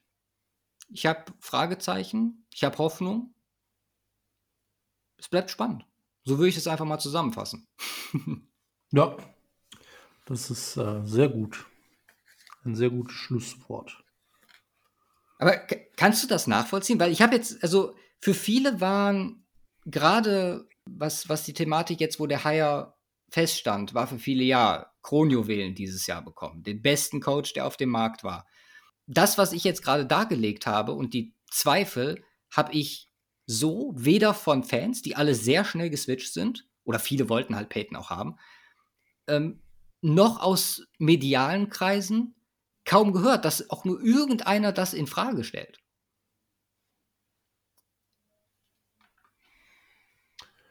Ja, ähm, also ich, ich, ich kann es, ich, ich, ich kann in, in dem Zusammenhang äh, auch mit dem, äh, mit dem ganzen Drumherum, was passiert, aber das hast du im Regelfall ja immer bei irgendwelchen großen Geschichten und großen Hires. Ähm, du hast also ich meine, es ist jetzt unglücklich, dass hier äh, insbesondere so entgegengesetzte Nachrichten ähm, diesbezüglich, was ähm, äh, Peyton als Kandidat angeht und äh, Story mit Ryans und so weiter angeht. Ähm, ja, kann, es, ist, es ist natürlich logisch, dass da irgendwie so ein Geschmäckle beibleibt. Ja. Äh, dass man sich jetzt ähm, nicht so rein auf das Sportliche fokussieren kann und wie das Ganze läuft. Und ähm, klar kann man jetzt sagen, ganz einfach gesagt, das Sportliche ist ja relevant, aber ähm, NFL ist halt auch ein Geschäft und ein Business und ähm, da werden viele Entscheidungen, die das Sportliche getroffen, ähm, aus äh, geschäftlicher Sicht entschieden. Ähm, und ähm, so diese Zusammenarbeit, ähm, Head Coach, Owner Group, GM ist natürlich eine ganz wichtige und eine ganz wesentliche. Ähm, die mein muss stimmen, damit der Erfolg da gesichert ist und dass man da theoretisch so ein paar äh, Zweifel haben kann, das ist, glaube ich, nachvollziehbar hm. aufgrund des Prozesses. Ähm, wie gesagt, ich, ich würde da wahrscheinlich jetzt erstmal nicht allzu viel hineininterpretieren. Weil, ja. weil wer das weiß. Das Einzige, was ich halt, was ich mir halt denke, gerade bei diesem Reporting-Thema, ist, welchen, welches Incentive hat Rappaport da Scheiße zu erzählen? Und welches Incentive haben die anderen aus, auf Denver-Seite, und da nehme ich Chef jetzt mal mit rein, das Ganze versuchen gerade zu rücken? Sehr, sehr viel und auf der anderen Seite gar nicht. Und deswegen bin ich aktuell eher bei der Rappaport-Geschichte. Und das führt halt zu den Fragezeichen, die hier stehen. Plus, um jetzt den Bogen komplett zu machen, ich hätte halt gerne gesehen, dass man jetzt vielleicht nicht im Ausmaße der Colts, aber dass man sich zumindest die jungen Kandidaten wie in Mike Kafka, so da bin ich biased as fuck, aber auch in Brian ja. Keller und Jonathan Gannon einfach nochmal angeschaut hätte. Vielleicht wäre die Zeit dann nicht da gewesen, man hat jetzt gehandelt, äh, was den Coaching-Staff angeht, wie gesagt, kommen wir gleich zu den Koordinatoren, gibt es auch schon einige Kandidaten, äh, Joe Lombardi wird da thematisiert, das wird natürlich in mir auch absolute Freudensprünge verursachen, wenn wir gut, ich meine, da ist Peyton immer noch der federführende Dude, aber ja, das ist nicht der Offense-Coordinator, den ich mir absolut wünschen würde. Mhm. Trotzdem. Wir werden sehen. Ist, äh, wie gesagt, es bleibt spannend. Dann Der lass uns mal die Lombardi, der in den Predictions. nächsten Jahren zu euch kommt. Wow. das tut mir leid. Egal. Ne, Ähm, lass uns mal die Predictions hier anpassen. Bei Arizona, ich bleibe bei Brian Flores. Was gibt es bei dir? Habe ich das nicht schon gesagt oder habe ich dazu Indie? Ich weiß, ich habe es nicht aufgeschrieben. Doch, ich Ach, du hast Kafka glaub- gesagt. Du Ich bin Kafka bei. Indie, glaube ich, bei Steichen Mhm. geblieben, ne? Nee, ich war vorher bei Ja, Carolina, Du, ich. nee, Ne? du hattest Steichen. Äh, Und bei Arizona Kafka. Okay, alles klar. Ist Ja. notiert. Ich bleibe bei Saturday und Brian, Brian Flores. Wahrscheinlich liegen wir beide falsch. Coordinator. Oh ja, nächste große Thema. Wir haben jetzt gar nicht die Denver-Situation besprochen, aber das sollte vielen klar sein. Das Roster steht mehr oder Ja. weniger. Viel Spielraum ist nicht. Gilt die O-Line aufzubauen, eventuell zu traden und dann aus dem wenigen, was man hat, halt an Kapital und ähm, Cap, das meiste zu machen. Genau, Coordinator. Wir haben mehrere Hire. Bill O'Brien war schon am Start. Die Jets entscheiden sich für Nathaniel Hackett. Die Chargers holen Kellen Moore nach einem, ja, einen Tag, äh, war, war es überhaupt ein ganzer Tag Pause, wo er nicht angestellt war. Und Ja. die Rams entscheiden sich für Matt LaFleur, was die Offense Mike. Coordinator angeht. Mike, sorry. Richtig. äh, Die Falcons? auf. die Falcons für Ryan Nielsen. Und das war auch der einzige Defensive Hire diese Woche, denn das, was vor dem Spiel Eagles 49ers verkündet wurde mit Vic Fangio, ja, das ist eine Lüge. Ist nicht wahr. Ähm, Das ist unglaublich. da haben sie mich gekriegt. es war wohl ein Leak, also so wie ich es gehört habe, von den Verantwortlichen, also den Represents von Fangio, die da vielleicht etwas zu früh mit ähm, ja, an die Öffentlichkeit getreten sind. Fangio selber hat sowohl, also ich habe es über Kontakte in Denver äh, gehört, mh, als auch dann später über, äh, über die Main, äh, ne, hier, was sind sie alle, Rappaport, Silver etc., Mhm. die alle gesagt haben, nee, es ist noch nicht definitiv, denn, äh, mein, es wurde dann natürlich ein Spot in San Francisco frei. Es ist ein Spot in Denver frei, was ein Defense Coordinator angeht, so über die Kombination mit Fangio und Peyton haben wir schon vor langer Zeit gesprochen. Das ist natürlich auch eine Thematik mit bisschen Geschmack dabei, wenn man sich überlegt, er wurde gerade vor einem Jahr gefeuert, soll jetzt zurückkommen. Äh, Dave Logan hat gestern äh, reported, dass äh, Denver wohl schon in Vertragsgesprächen ist mit Fangio. Das kann ich mir absolut nicht vorstellen. Und war, glaube ich, auch ein bisschen über oder durch die Situation geboren. Ich sehe ihn, ganz ehrlich, ich sehe ihn bei den 49ers. Also ich glaube, dass der Switch stattfinden könnte. Das wäre halt, also was Besseres gibt es nicht. Vergangenheit mit Chenny, äh, Vergangenheit mit den 49ers, da passt eigentlich alles. Die Defense, die Art und Weise, wie sie spielen, die Stärken der Defense auf die Front gesetzt und äh, dass Fangio halt einfach auch mit seiner Expertise eine Secondary aus Scheiße sehr viel gute Butter machen kann. Also da besser geht's nicht, ganz im Ernst.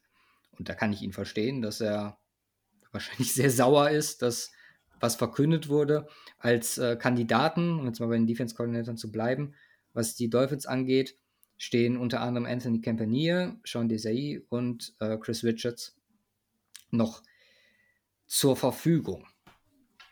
Machen wir aus der Fangio-Situation. Ach. Äh, schwierig ist natürlich ein guter DC. Ich ähm, würde mich jetzt auch aus aus 49ers Sicht jetzt nicht unbedingt darauf einschießen. Hm. Ich glaub, Habt ihr schon einen weiteren Kandidaten eingeladen? Ich habe nämlich keinen aufgeschrieben. Ähm, ich habe nur Gerüchte gehört zu ähm, Steve Wilkes. Ah, stimmt. Das habe ich auch gelesen. Richtig. Ist mir untergegangen. Warte mal, den schreibe ich mal Ähm, direkt aber dazu. sonst habe ich noch nichts gehört. Ja. Von daher, ähm, ja, ich bin mal gespannt. Äh, ich vertraue da auf äh, gut, eine Inhouse-Lösung jetzt direkt könnte ich mir bei den 49ers auch schwierig vorstellen. Ja, gibt es da dieses Mal keinen, der direkt nachrücken könnte? Äh, klar, du hast ja Chris Kutschurek als D-Line-Coach. Ich, ähm, äh, ich habe zu wenig Ahnung und ähm, äh, ist ein subjektives äh, Gefühl, dass das, äh, glaube ich, eher nichts wäre. Ähm, ja, schwierig. Also mir wird jetzt, wird jetzt ad hoc erstmal keiner einfallen, wo ich sagen würde, ja, ähm, der könnte DC-mäßig übernehmen bei den 49ers. Also ich könnte mir schon vorstellen, dass das was Externes wird. Ähm, ja, Fangio, klar, ähm, nehme ich. Ähm, bei Steve Wilkes würde ich, glaube ich, auch nicht Nein sagen. Ähm, ja, ich bin mal gespannt, was sich da jetzt so tut. Brian Flores wird, glaube ich, auch gut reinpassen. Ja. Ähm, ich glaube, über Attraktivität brauchen wir nicht dis zu, zu, diskutieren, was die beste Defense der Liga, wenn ja. sie einen neuen Coach sucht, die. Ja, das ist, das ist, glaube ich, der große Vorteil, ne? Ähm, was, äh, ja, was das angeht, ja. Ähm, aber ich bin mal gespannt, wie sich das entwickelt. Äh, ja.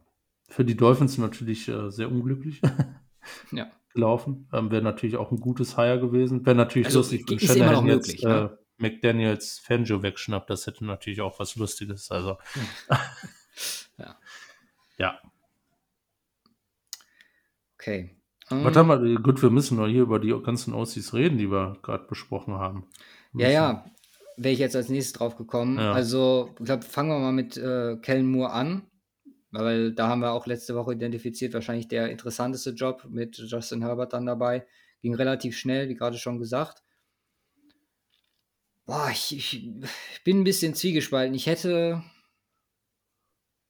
Hätte ich lieber jemand anders gesehen. Bin halt sehr. Also, Moore ist halt auch, wenn man sich die Offense von Dallas anguckt, Run-Fokus ist schon da. Ja, gib bisschen, Ball, Alter. bisschen underwhelming, was die Production mit diesem Wahnsinns Wide Receiver Core von zwei Jahren angeht. Halt auch natürlich dependent on Deck gewesen und seiner Form bzw. Verletzung. Das sollte jetzt mit Herbert erstmal kein Thema sein. Kann was draus werden, aber würde mich als Chargers-Fan jetzt nicht komplett vom Stuhl hauen, wenn ich ehrlich bin ich, äh, ich feiere das. Also ich bin das richtig stark von Chargers. Ja? Ja. Also ähm, Kel Moore, der jetzt die letzten zwei Off-Seasons äh, kann man ihm jetzt positiv oder negativ aus, auslegen. Ich würde es jetzt positiv machen. Äh, Head Coach Kandidat war. Mhm. Ähm, sehr viel darüber gesprochen wurde, ähm, der, finde ich, über die letzten Jahre eine wirklich wahnsinnig gute Arbeit bei den äh, Cowboys geleistet hat. Ähm, ja, und jetzt kriegst du den als Aussie. Ähm, ich hätte den wahrscheinlich bei den Chargers sogar als Head Coach genommen. Also. okay. Also ich, ich glaube, das ist äh, eine, eine gute Sache. Ja, gut. Nate Hackett, wenn wir über Situationen sprechen, gerade auch hier Riesenfragezeichen. Was den Quarterback angeht, bekommt auch den direkten Rebound oder geht den gewöhnlichen Weg jetzt zurück als Offense Coordinator. Gut, da haben wir als Vergleich, wenn wir die Denver-Saison mal ausklammern wollen, wo er vielleicht etwas überfordert war mit den Head-Coaching-Duties, haben wir natürlich die Jaguars-Zeit. Plus halt, wo er verantwortlich war. Green Bay ist halt auch wieder so ein bisschen schwammig, einfach weil mhm. da Lafleur die äh, Zügel in der Hand hatte. Hier ist er jetzt wieder der Hauptverantwortliche. Gefällt mir nicht, muss ich sagen. Ja, ich bin da, ich bin auch zwiegespalten. Also ich, ich äh, wird, wird, äh, ähm, wird ihm da jetzt äh, nicht zu viel Negatives im Vorhinein auslegen. Ähm, ich glaube schon, dass es äh, funktionieren kann. Ähm, aber äh, ja, offen, offensichtlich das, was du gesagt hast, äh, Lafleur-Thematik plus ähm, ja, plus auch vor den oder teilweise bei den Jaguars und auch vor Jaguars Zeiten ähm, ja, jetzt nicht den Track Record, den man sich wünschen würde, aber war halt äh, ein, einmal das eine Jahr ähm, äh, bei den Jaguars, Playoff-Jahr. Äh, das war insane mit hm. Blake Bottles. Und ähm, jetzt, äh, ja, klar, äh, Matt LaFleur. Sehr witzig übrigens. Ein, ja. Das äh, bei, dem, bei den Rogers-Gerüchten um die Jets, dass äh, die Jets schon ausgeschlossen haben, dass Blake Bortles Quarterback äh, was ehemalige Quarterback von Nate Hackett angeht. Das ist ähm, sehr enttäuschend. Der landet ja definitiv. Also ähm, schlechte Entscheidung seitens der Jets wieder mal. Nee, also Nate Hackett, ähm,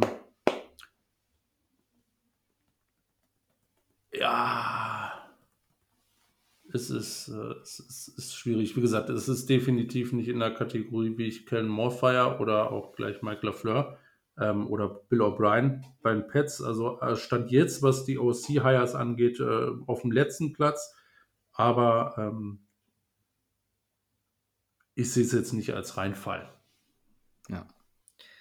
Ja, und dann bleibt halt noch Lafleur. Mike Lafleur ist halt so ein, so ein marginales Ding, ne? Weil ganz im Ernst, McVay hat hier, also wenn wir über Zügel in der Hand sprechen, ist es McVay. Ähm, Lafleur vielleicht jemand, oder es könnte ein Karriereschritt für ihn sein, eventuell von einer, also es ist ja auch ein, ein geradliniger Jobwechsel vom OC zum OC, dass hier theoretisch der Sprung zum Headcoach als nächstes ansteht, je nachdem, wie der Erfolg dann mit den Rams sein wird. Ähm, an sich denke ich halt, ja, es ist halt einfach ein weiterer Kompetenter aus einer Gruppe von Freunden, der sich einem seiner Freunde anschließt, um weiterzukommen. So sehe ich mhm. das ganz im Ernst. Ja, klar, geht, kommt halt alles aus der Riege. Wie gesagt, ähm, ist ja auch immer die Frage, was, was davon war, äh, oder vieles war natürlich Shanahan, äh, bevor ja. er äh, dann zu den Jets gegangen ist, also als er bei den 49ers war. Äh, nichtsdestotrotz, ähm, äh, ja, die Jets-Situation war halt auch für den Eimer, Quarterback-technisch. Und das ist, das ist einfach, äh, ist einfach sehr schwierig und ähm, ja, dass er jetzt kein Shanahan in der Form ist, ist natürlich auch eine Thematik. Aber wie gesagt, die Quarterback ähm, oder die Verbindung zum Quarterback ist halt einfach sehr wichtig und ähm, ja, manchmal greifst du halt äh, auch ins Klo, was die angeht und ich glaube, das würde ich hier eher höher gewichten. Ähm, ich bin immer noch äh, sehr gespannt und äh, äh glaube, dass da sehr viel möglich ist. Äh, Mike LaFleur als Offensive Coordinator, klar, äh, hier spielt auch wieder Sean McVay und wenn es gut laufen sollte, ähm, wird da auch viel im Schatten von Sean McVay, wird er da im Schatten von Sean McVay stehen. Ähm, aber äh, äh, grundsätzlich halte ich das für die Rams für einen äh, sehr guten OC-Hire. Ja. Ja, ansonsten, was, was kandidatentechnisch angeht, die Commanders haben einiges aufgelegt. Also Pat Shermer, Eric Studisville, Anthony Lynn, Eric Bieniemy, Thomas Brown, Charles London und Ken. Peace sind hier Kandidaten. Titans noch etwas eingeschränkt, äh, immer noch nur die Chiefs-Schiene mit Bieniemy und Nagy. Bei den Ravens Todd Monken, sehr interessante Option meiner Meinung nach, zumal auch Zach Robinson jetzt nicht bei den Chargers gelandet ist, der aktuell nur für die Ravens äh, in Frage kommt, beziehungsweise da angefragt wurde. Also äh, ist halt auch was sehr richtungsweisendes, glaube ich, für Lamar und die Zukunft, was mhm. hier passiert. Also da können wir gespannt drauf sein. Bei den Cowboys bisher noch nichts an neuen Kandidaten herausgekommen. Und ja, ich würde sagen, damit belassen wir es jetzt erstmal dabei ja. und fokussieren uns dann entsprechend, wenn es zu Hire, Hires, wenn es zu Verpflichtungen kommt, äh, dann darauf, dass entsprechend, wie wir es jetzt bei den Feststehen gemacht haben, auch das zu analysieren. War ein ganz guter, glaube ich, Überblick über die, über die Coaches allgemein. Mhm. Ähm, dazu gibt es vielleicht noch ein paar Verletzungs-News, äh, um die Thematik hier abzuschließen, die wir kurz runterrattern können. Äh, was, die, was, ich interessant fand, ist, dass Tour sich immer noch im Concussion-Protokoll befindet. Und nee, ist gerade geklärt. Bitte? Kam gerade eine Meldung rein, wurde geklärt. Oh, okay. Ist ja, geklärt. aber gerade also heute erst, was aber trotzdem sehr lange ist. ja. Und äh, er wird entsprechend nicht an Pro Bowl Activities teilnehmen. Ja. Ich glaube nicht auch, dass sich das ändert, trotz der Clearance. Also würde mich stark wundern. Dann haben wir Jonathan Taylor, der über seine OP als eine der besten Entscheidungen spricht ähm, und wohl zurück sein sollte. Über Kyler haben wir schon gesprochen, dass er nicht zum Season Start am Start sein will. Und Justin Herbert hat sich einer OP unterzogen an der Schulter und soll zur Off-Season fit sein. Das sind dann die Cleanups, über die wir wahrscheinlich oder äh, jährlich sprechen. Ähm, ja, es sind jetzt alles keine Kandidaten, wo man sagen müsste, okay, haben wir gemerkt in den letzten Wochen, aber äh, ist interessant dann auch immer zu sehen, wer denn wirklich mit was zu kämpfen hatte, gerade in den letzten Wochen so einer Saison und äh, was das vielleicht für Auswirkungen hätte haben können. Ich meine, wer weiß, ob ein fitter Herbert die Chargers nicht noch eine Runde weiter hätte bringen können. Komplett fitter mhm. Herbert. Ja. Okay. Bleiben die Honors. Purdy hast du jetzt nicht genannt. Purdy? Ach so, ja, ja sorry. Aber ja, äh, deutlich gravierender, als ich erwartet hätte, nach den Bildern, mhm. die wir im Spiel gesehen ja. haben. Und ja, über die Thematik, wir haben ja während dem Spiel schon drüber gesprochen, dass äh, Simon hat es, by the way, geschafft. Also, ah nee, haben wir ja schon gesagt. Also, ich hatte dich ja letzte Woche in der Folge gefragt, ob du am Start bist. Äh, mhm. Nee, dass es das Quarterback-Battle geben wird. Man kann ihm da nur wünschen, dass er rechtzeitig fit ist und auch alle Activities mitmachen sollte, weil sonst, äh, beziehungsweise kommen halt beide jetzt, Lance und Purdy, aus der Verletzung. Und dann muss man halt mhm. wirklich gucken. Ja, Lance, Lance soll wohl in drei bis vier Wochen fully cleared sein mhm. für Activities. Purdy wartet aktuell noch ab, mehrere Entscheidungen. Ähm, Stimmt, das, wollte man sich, aktuell ja. hört, ähm, ist zwischen sechs und zwölf Monate. Okay. Recovery-Zeit. Ziemlich krass an, wenn man dann überlegt, dass er noch auf, aufs Feld musste. Jo. Und dann zeigt auch, warum er dann den Ball in einer eigentlichen Situation, wo man den Ball hätte werfen sollen, nicht mehr geworfen hat. Ja, eben. Das war nicht möglich. Ich meine, er hat ja sogar noch einen Screen Pass geworfen. Allein das ist schon sehr, äh, weird und crazy vor dem Hintergrund ja. der Verletzung. Absolut, ja. Gut, äh, Gut ja, wie gesagt, das, ja, ja, da wir uns nächste Woche auf den Super Bowl konzentrieren wollen, plus wahrscheinlich weitere News zu besprechen haben mit, mit Hires, haben wir uns gedacht, wir machen das, äh, ja, alles heute weg. In dem Zuge, weil wir natürlich auch keine Wette der Woche haben, da kein Spiel stattfindet, können wir hier die Odds besprechen, für welche wir wären, die entsprechend picken und dann äh, würde ich einfach mal für die Wette der Woche mit einbeziehen. Starten wir mit dem MVP, dem ja, höchst dotierten Preis. Lang Tatsächlich hat sich das nach der letzten Woche nochmal geschiftet. Ne? Sehr interessant. Also es ist ein sehr aktueller Artikel. Da wir in Deutschland kaum ähm, Props haben, beziehen wir uns hier auf BetMGM-Odds. Aktueller Favorit Jalen Hurts, gefolgt von Patrick Mahomes. Ähm, weitere Kandidaten Burrow, Josh Allen und Mr. Jefferson. Der einzige Nicht-Quarterback mit Justin Jefferson. Ja, ich bin ja, ich bin ja bei Mahomes. So. Ja, voll. Also ja. ich auch, alles andere würde mich halt wirklich, wirklich wundern. Mhm. Ähm, ich meine, Hertz hatte eine krasse Saison und der hätte es jetzt nicht unverdient gehabt, sagen wir so. Ja. Äh, muss, muss mir Holmes sein. Und den würde ich auch direkt für die Wette der Woche mitnehmen, würde ich. Also. Ja. Ich weiß nicht. Was ist die Quote? Mahomes ist aktuell bei 2,3. Ja, safe. Für eine 100% Chance ist das eine gute Sache. Gute Quote. Gehen wir weiter zum Offense Player of the Year. Die Finalisten Tyreek Hill, Jalen Hurts, Patrick Mahomes und Justin Jefferson. Jalen Hurts. Okay. Favorit also, aktuell Justin Jefferson. Ja, also glaube ich, äh, klar. Mit weitem Abstand, soweit ich ja, weiß. Zählt nur die Regular Season, zählt ja sowieso noch rein, ne? Mhm. Ja, seine ja. Quote ist 1,125. 1,125.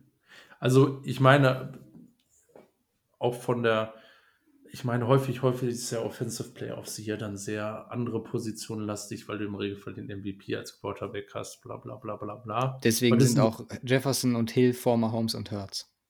Ja. Also Jeffersons 1,125 Tyreek Hill, der dahinter ist, ist bei, wenn mich nicht alles täuscht, lass mich kurz gucken, ist bei 15. Ach, okay. Und ähm, äh, die Quarterbacks noch dahinter. Die Quarterbacks noch dahinter, genau.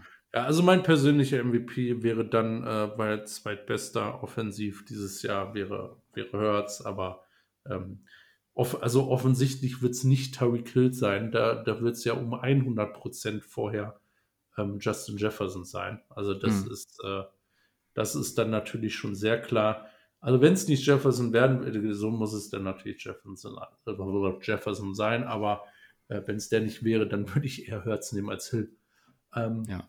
Tatsächlich. Ja, ich, äh, ich würde auch auf Jefferson gehen, aber nicht in die Wette der Woche mit reinnehmen, einfach weil es ist halt kein Value wenig. dahinter. Ja. Okay, dann trage ich den mal nicht ein. Und wir gehen zum Defense Player of the Year, wo es auch einen ganz, ganz klaren Favoriten gibt. Wen wundert? Nick Bosa. Es ist Nick Bosa äh, vor Micah Parsons und Chris Jones. Äh, Micah Parsons noch mit einer Quote von, ich glaube, 600 in amerikanisch. Das müsste 7er Quote äh, unseren Quoten sein. Äh, dahinter, ich glaube, bei Chris Jones sind wir dann schon bei einer 11er Quote oder noch höher. Also, ja, ja es ist Bosa.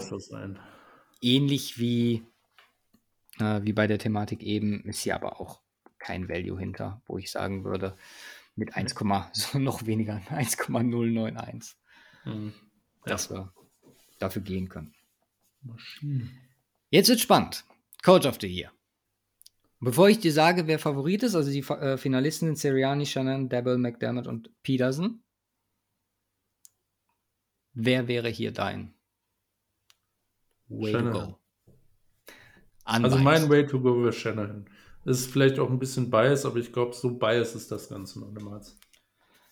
Aber ich bin ich, tatsächlich äh, bei dir, ne? Also, ich denke, dass es Siriani wird, weil es ist der Number One Pick. Äh, also nicht Number One Pick, der Number One Spot gewesen. Beste mhm. Record in der NFL. Äh, nach einem schlechten Jahr alle Erwartungen erfüllt, viel drüber gesprochen, mit Hertz, Entwicklung und so, sehr viel Anteil daran, Offense super impressive gewesen. Aber, und da circle ich jetzt auch zurück zu dem, was wir häufiger, wenn wir über die 49ers geredet haben, äh, was hier Thema war, das, was Shanahan dieses Jahr gemacht hat mit den Quarterbacks, das spricht halt so krass für ihn. Und ich habe jetzt auch schon wieder diese Woche äh, gelesen, dass Shanahan äh, hier wieder im Championship Game verkackt hat. Und dann halt äh, 49ers Fan-Hate dafür bekommen hat. So klar, ich verstehe die Frustration in gewisser Weise, aber sich mal in die Situation reinzuversetzen, in was für einer Situation man sich eigentlich befindet. Du stehst regelmäßig im fucking Championship Game. Ohne Quarterback. What the fuck? Das ist unfassbar. Und das konstant über Jahre und gerade in diesem Jahr auf eine Art und Weise, die super impressive ist. Also, hier würde wenig an Shanahan vorbeigehen. Ich glaube trotzdem, dass es, also aus meiner Sicht und wahrscheinlich deiner auch, aber ich glaube, dass Sirianni wird. Also, wie gesagt, es gibt mehrere, ähm, muss man ja dazu sagen, ähm, in diesem Jahr, dies, wo ich sagen würde, die haben es verdient. Äh, und das sind ähm, für mich drei: Shanahan, Sirianni und Devil. Nicht Peterson? Oder war den zu einfach nach äh, äh, Meier? Den sehe ich noch mal einen Takt drunter und ich will da nicht zu viele reinnehmen. Ähm, also, äh, wenn, wenn Peterson reinkommt, dann äh, hätte ich gesagt, nee, dann eher einer von den anderen dreien. Bei den dreien würde ich sagen, yo, vollkommen in Ordnung. Theoretisch hätte es auch einen von den anderen dreien, aber äh, ich würde jetzt nicht sagen, du musst den da drüber nehmen. Ja. Sollen wir davon einen mit reinnehmen? Also Shannys Quote ist bei 3,75. Ja, wer ist Siriani? Hm? Siriani. Siriani war höchster, ne? Ja, der ist äh, 1,57. Okay. Und Dable? Äh, Dable ist bei 14 oder so. Ach so, okay. Ja, ich weiß nicht. Wir haben einmal das, äh, den Super Bowl an. Ach so, wir machen jetzt nur dafür, Wette der Woche. Hm. Ja, ja, ich würde nur die, weil nächste Woche machen wir Super Bowl. Wir haben nur einen, ne? Einen Lock bisher. Mahomes. Ja, komm, noch zwei Kategorien. nimm Shanahan. Fuck it. Okay. Da also, gehen wir für den Value Pick. Ja, und nicht für den. Das Ding ist halt einfach, was ich glaube, weswegen ich auch gesagt habe, dass Siriani wird. Man sagt ja immer, ist äh, alles nicht biased und es zählt nur die äh, Regular Season. Kannst du mir nicht erzählen, dass die da wenn die voten, im Endeffekt sitzen und sehen, der eine ist in den Super Bowl gekommen. ja, ja, klar. Das, das äh, denke ich mir halt auch immer. Das sind halt, das ist halt keine Maschine, die abstimmt. So. Also wenn ihr der, der, der Wette der Woche folgt und auf den sicheren Pick gehen wollt, vielleicht äh, einfach in der Kombi oder so, würde ich auf Sirianni gehen. Ja. Bleibt noch Comeback Player of the Year. Da, da gibt es auch viele, die es verdient haben. Ja, ich habe hier bei den Quoten tatsächlich noch fünf stehen. Ähm, ich habe auch drei Finalisten, die offiziell verkündet wurden. Und das sind Saquon Barkley, Christian hm. McCaffrey hm. und Geno Smith. Hm. Die ähm, haben es alle verdient. Absolut. Weitere Kandidaten, die jetzt hier noch äh, bereitstehen, Derrick Henry, ich weiß nicht, wo sie den herholen, aber okay. Ja. Und äh, Jared Goff, finde ich eine sehr interessante Option. Ja, also es ist schon ein harter Sleeper und äh, wird es zu 100% nicht, aber ähm, es ehrt ihn, dass er da drin ist und äh, finde ich auch in Ordnung. Ja, Achterquote für ihn. Ja. Wenn man die in Reihenfolge setzen möchte, sowohl Barclay als auch Gino haben 2,75, also auch noch einen gewissen Value dabei. Und Christian McCaffrey ist bei einer 3,5. Also es ist äh, crazy, weil alle drei wahrscheinlich einer der wesentlichsten Gründe waren, wenn nicht sogar der wesentliche im jeweiligen Team, dass die Teams in die Playoffs ähm, oder auf dem Stand sind, diese waren. Barkley musste, groß, musste nicht groß drüber reden. Äh, das war eine Barkley-like Saison. Äh, und ein, haben wir oft genug gesagt, ein Grund, warum die Giants in den Playoffs stehen. Geno Smith war der Grund, warum die Seahawks in den Playoffs stehen. Ja. Und äh, Christian McCaffrey, ähm, wahrscheinlich hätten sie es auch ohne ihn gegebenenfalls in die Playoffs geschafft. Aber ähm, der Turnaround offensiv war wirklich insane. Vor Christian McCaffrey und nach Christian McCaffrey. Ähm, und äh, ja, äh, von daher, ähm, ich habe natürlich viel, viel 49ers äh, verfolgt und äh, das, was er macht, ist insane. Ähm, ich habe weniger von den anderen beiden gesehen, aber auch äh, deswegen ähm, würde ich, würd ich da jetzt äh, nicht McCaffrey als Favoriten sehen, weil ich glaube, das ist, äh, was die alle drei geleistet haben, es ist so, so ziemlich auf, auf einer Stufe dieses Jahr. Ja. Also was den Wettvalue, den reinen Wettvalue angeht, bin ich bei Gino. Ist der Quarterback, hat die Quarterback-Bonus dabei. Er hat mhm. die Situation an sich, die anderen beiden hatten klar Verletzungen, mhm. aber keine Kontroversen. Gino hatte ja einfach Negativerwartungen. Ganze Seahawks-Team hatte Negativerwartungen. Wie du schon sagst, er ist der Grund, warum das dieses Jahr so gelaufen ist, wie es gelaufen ist. Klar, auf der anderen Seite stehen natürlich Playoffs bei zwei Teams. Gino jetzt nicht. Trotzdem, da müssen wir es. Also, ich bin bei Gino. Ja, vor der Quarterback-Perspektive her, ähm, Playoffs äh, macht das wahrscheinlich, macht das wahrscheinlich am meisten Sinn. Ja. Dann würde ich den noch mit reinnehmen. Äh, ordentlich Value am Start. Ähm, wenn wir die kombinieren, könnte da einiges draus werden, auch, aber auch einzeln. Ähm, würde jetzt mal so hier reinnehmen oder mit reinnehmen. Werden wir sehen, ob, äh, ob, ob der Shenny Longshot äh, mhm. Früchte trägt. Also verdient hätte es, aber es ist wahrscheinlich wirklich Siriani. Eines sehen. Die Auflösung gibt es dann später. Games können wir nicht picken, machen wir nächste Woche. Oder sollen wir, sollen wir noch ein Game picken für, also das, das ist ja nicht wirklich ein Game, aber das Siegerteam des Pro Bowls. Äh, Nochmal, sorry.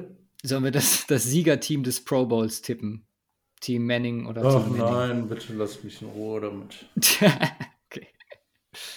Tyler Huntley ist AFC Quarterback im Pro Bowl. Ja, ja, äh, ich meine, da ist ja kein wirklich. Der Rest hat keinen Bock, ist verletzt, äh, ist nachvollziehbar. Vielleicht ist er super gut im Dodgeball. Wer weiß. Ja, also mit Sicherheit ist ein krasser Athlet und also nicht, nichts gegen ihn, aber äh, ähm, ja, you know what I mean. I know what you mean. Okay. Dann was? Äh, Rookies machen wir nicht. Haben wir doch. Ach so, stimmt. Ach fuck. Ich, ja. ja, klar machen wir Rookies. Offensive Rookie of the äh, ist ja nicht das andere da. True, true, true. Sorry, sorry, sorry. Fast vergessen. Klar machen wir Rookies noch dabei. Wir vielleicht noch, noch besser. Äh, Offensive Rookies. Ähm, da habe ich jetzt keine offizielle Liste, deswegen gehen wir nach den Orts. Wir haben Garrett Wilson, Kenneth Walker, Brock Purdy, Christian Watson und Brian Robinson Jr. Und der Favorit ist Garrett Wilson, wo ich definitiv nicht bei bin. Ich bin bei Brock Purdy, ganz ehrlich. Ich bin auch bei Brock Purdy, ganz im Ernst. Also, es sind halt echt wenige Spiele. Also, wie viele waren es? Sieben? Ja. Das ist halt weniger, weniger als 50 Prozent. Ja. Also das, das, ähm, ja, das könnte halt der Faktor sein, was ihn eigentlich disqualifiziert. Mhm. Sehe ich. Ähm, Aber vom Value her, wenn man sich das anguckt, ne, Purdy hat eine Achterquote, Kenneth Walker eine 5,5 und Garrett Wilson ist der absolute Favorit mit einer Quote von 1,5. Okay, das ist insane. Also Garrett Wilson war auch stark. Ähm, ich würde äh, aber Garrett Wilson nicht so weit vor Kenneth Walker sehen. Mhm. Und eher aber vom Hintergrund Garrett Wilson auf die Quote von Kenneth Walker runterzuziehen und Brock Purdy dahinter. Also Brock Purdy wäre der Value, ähm, wobei mit Kenneth Walker hätte tatsächlich auch Value. Also Garrett Wilson mh, hm, lohnt nicht. Nee, lohnt, lohnt Dafür ist nicht. es zu ähm, unwahrscheinlich, dass es wird, dass man die Quote mitnehmen kann. Also von der Quote her wäre es unlogisch. Ich glaube, dass es äh, werden sollte, ist äh, Brock Purdy von ganzem Herzen.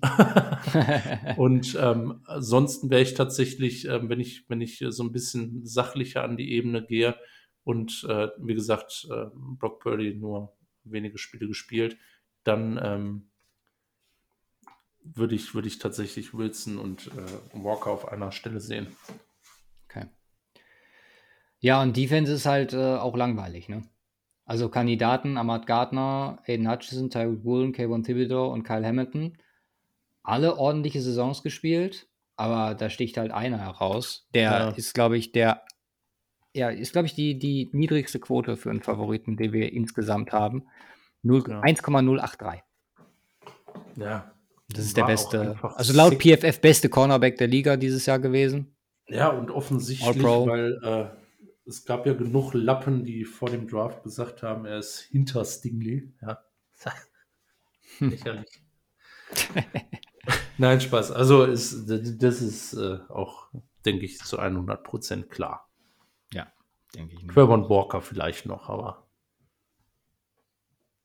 Der ist, ja, ja, genau. Ist der überhaupt auf der Liste? Nee, ne? Nein, natürlich nicht. Die doch vorgelesen, die am Start waren. Also, ja. Also. Ja, dann haben wir das auch vollständig.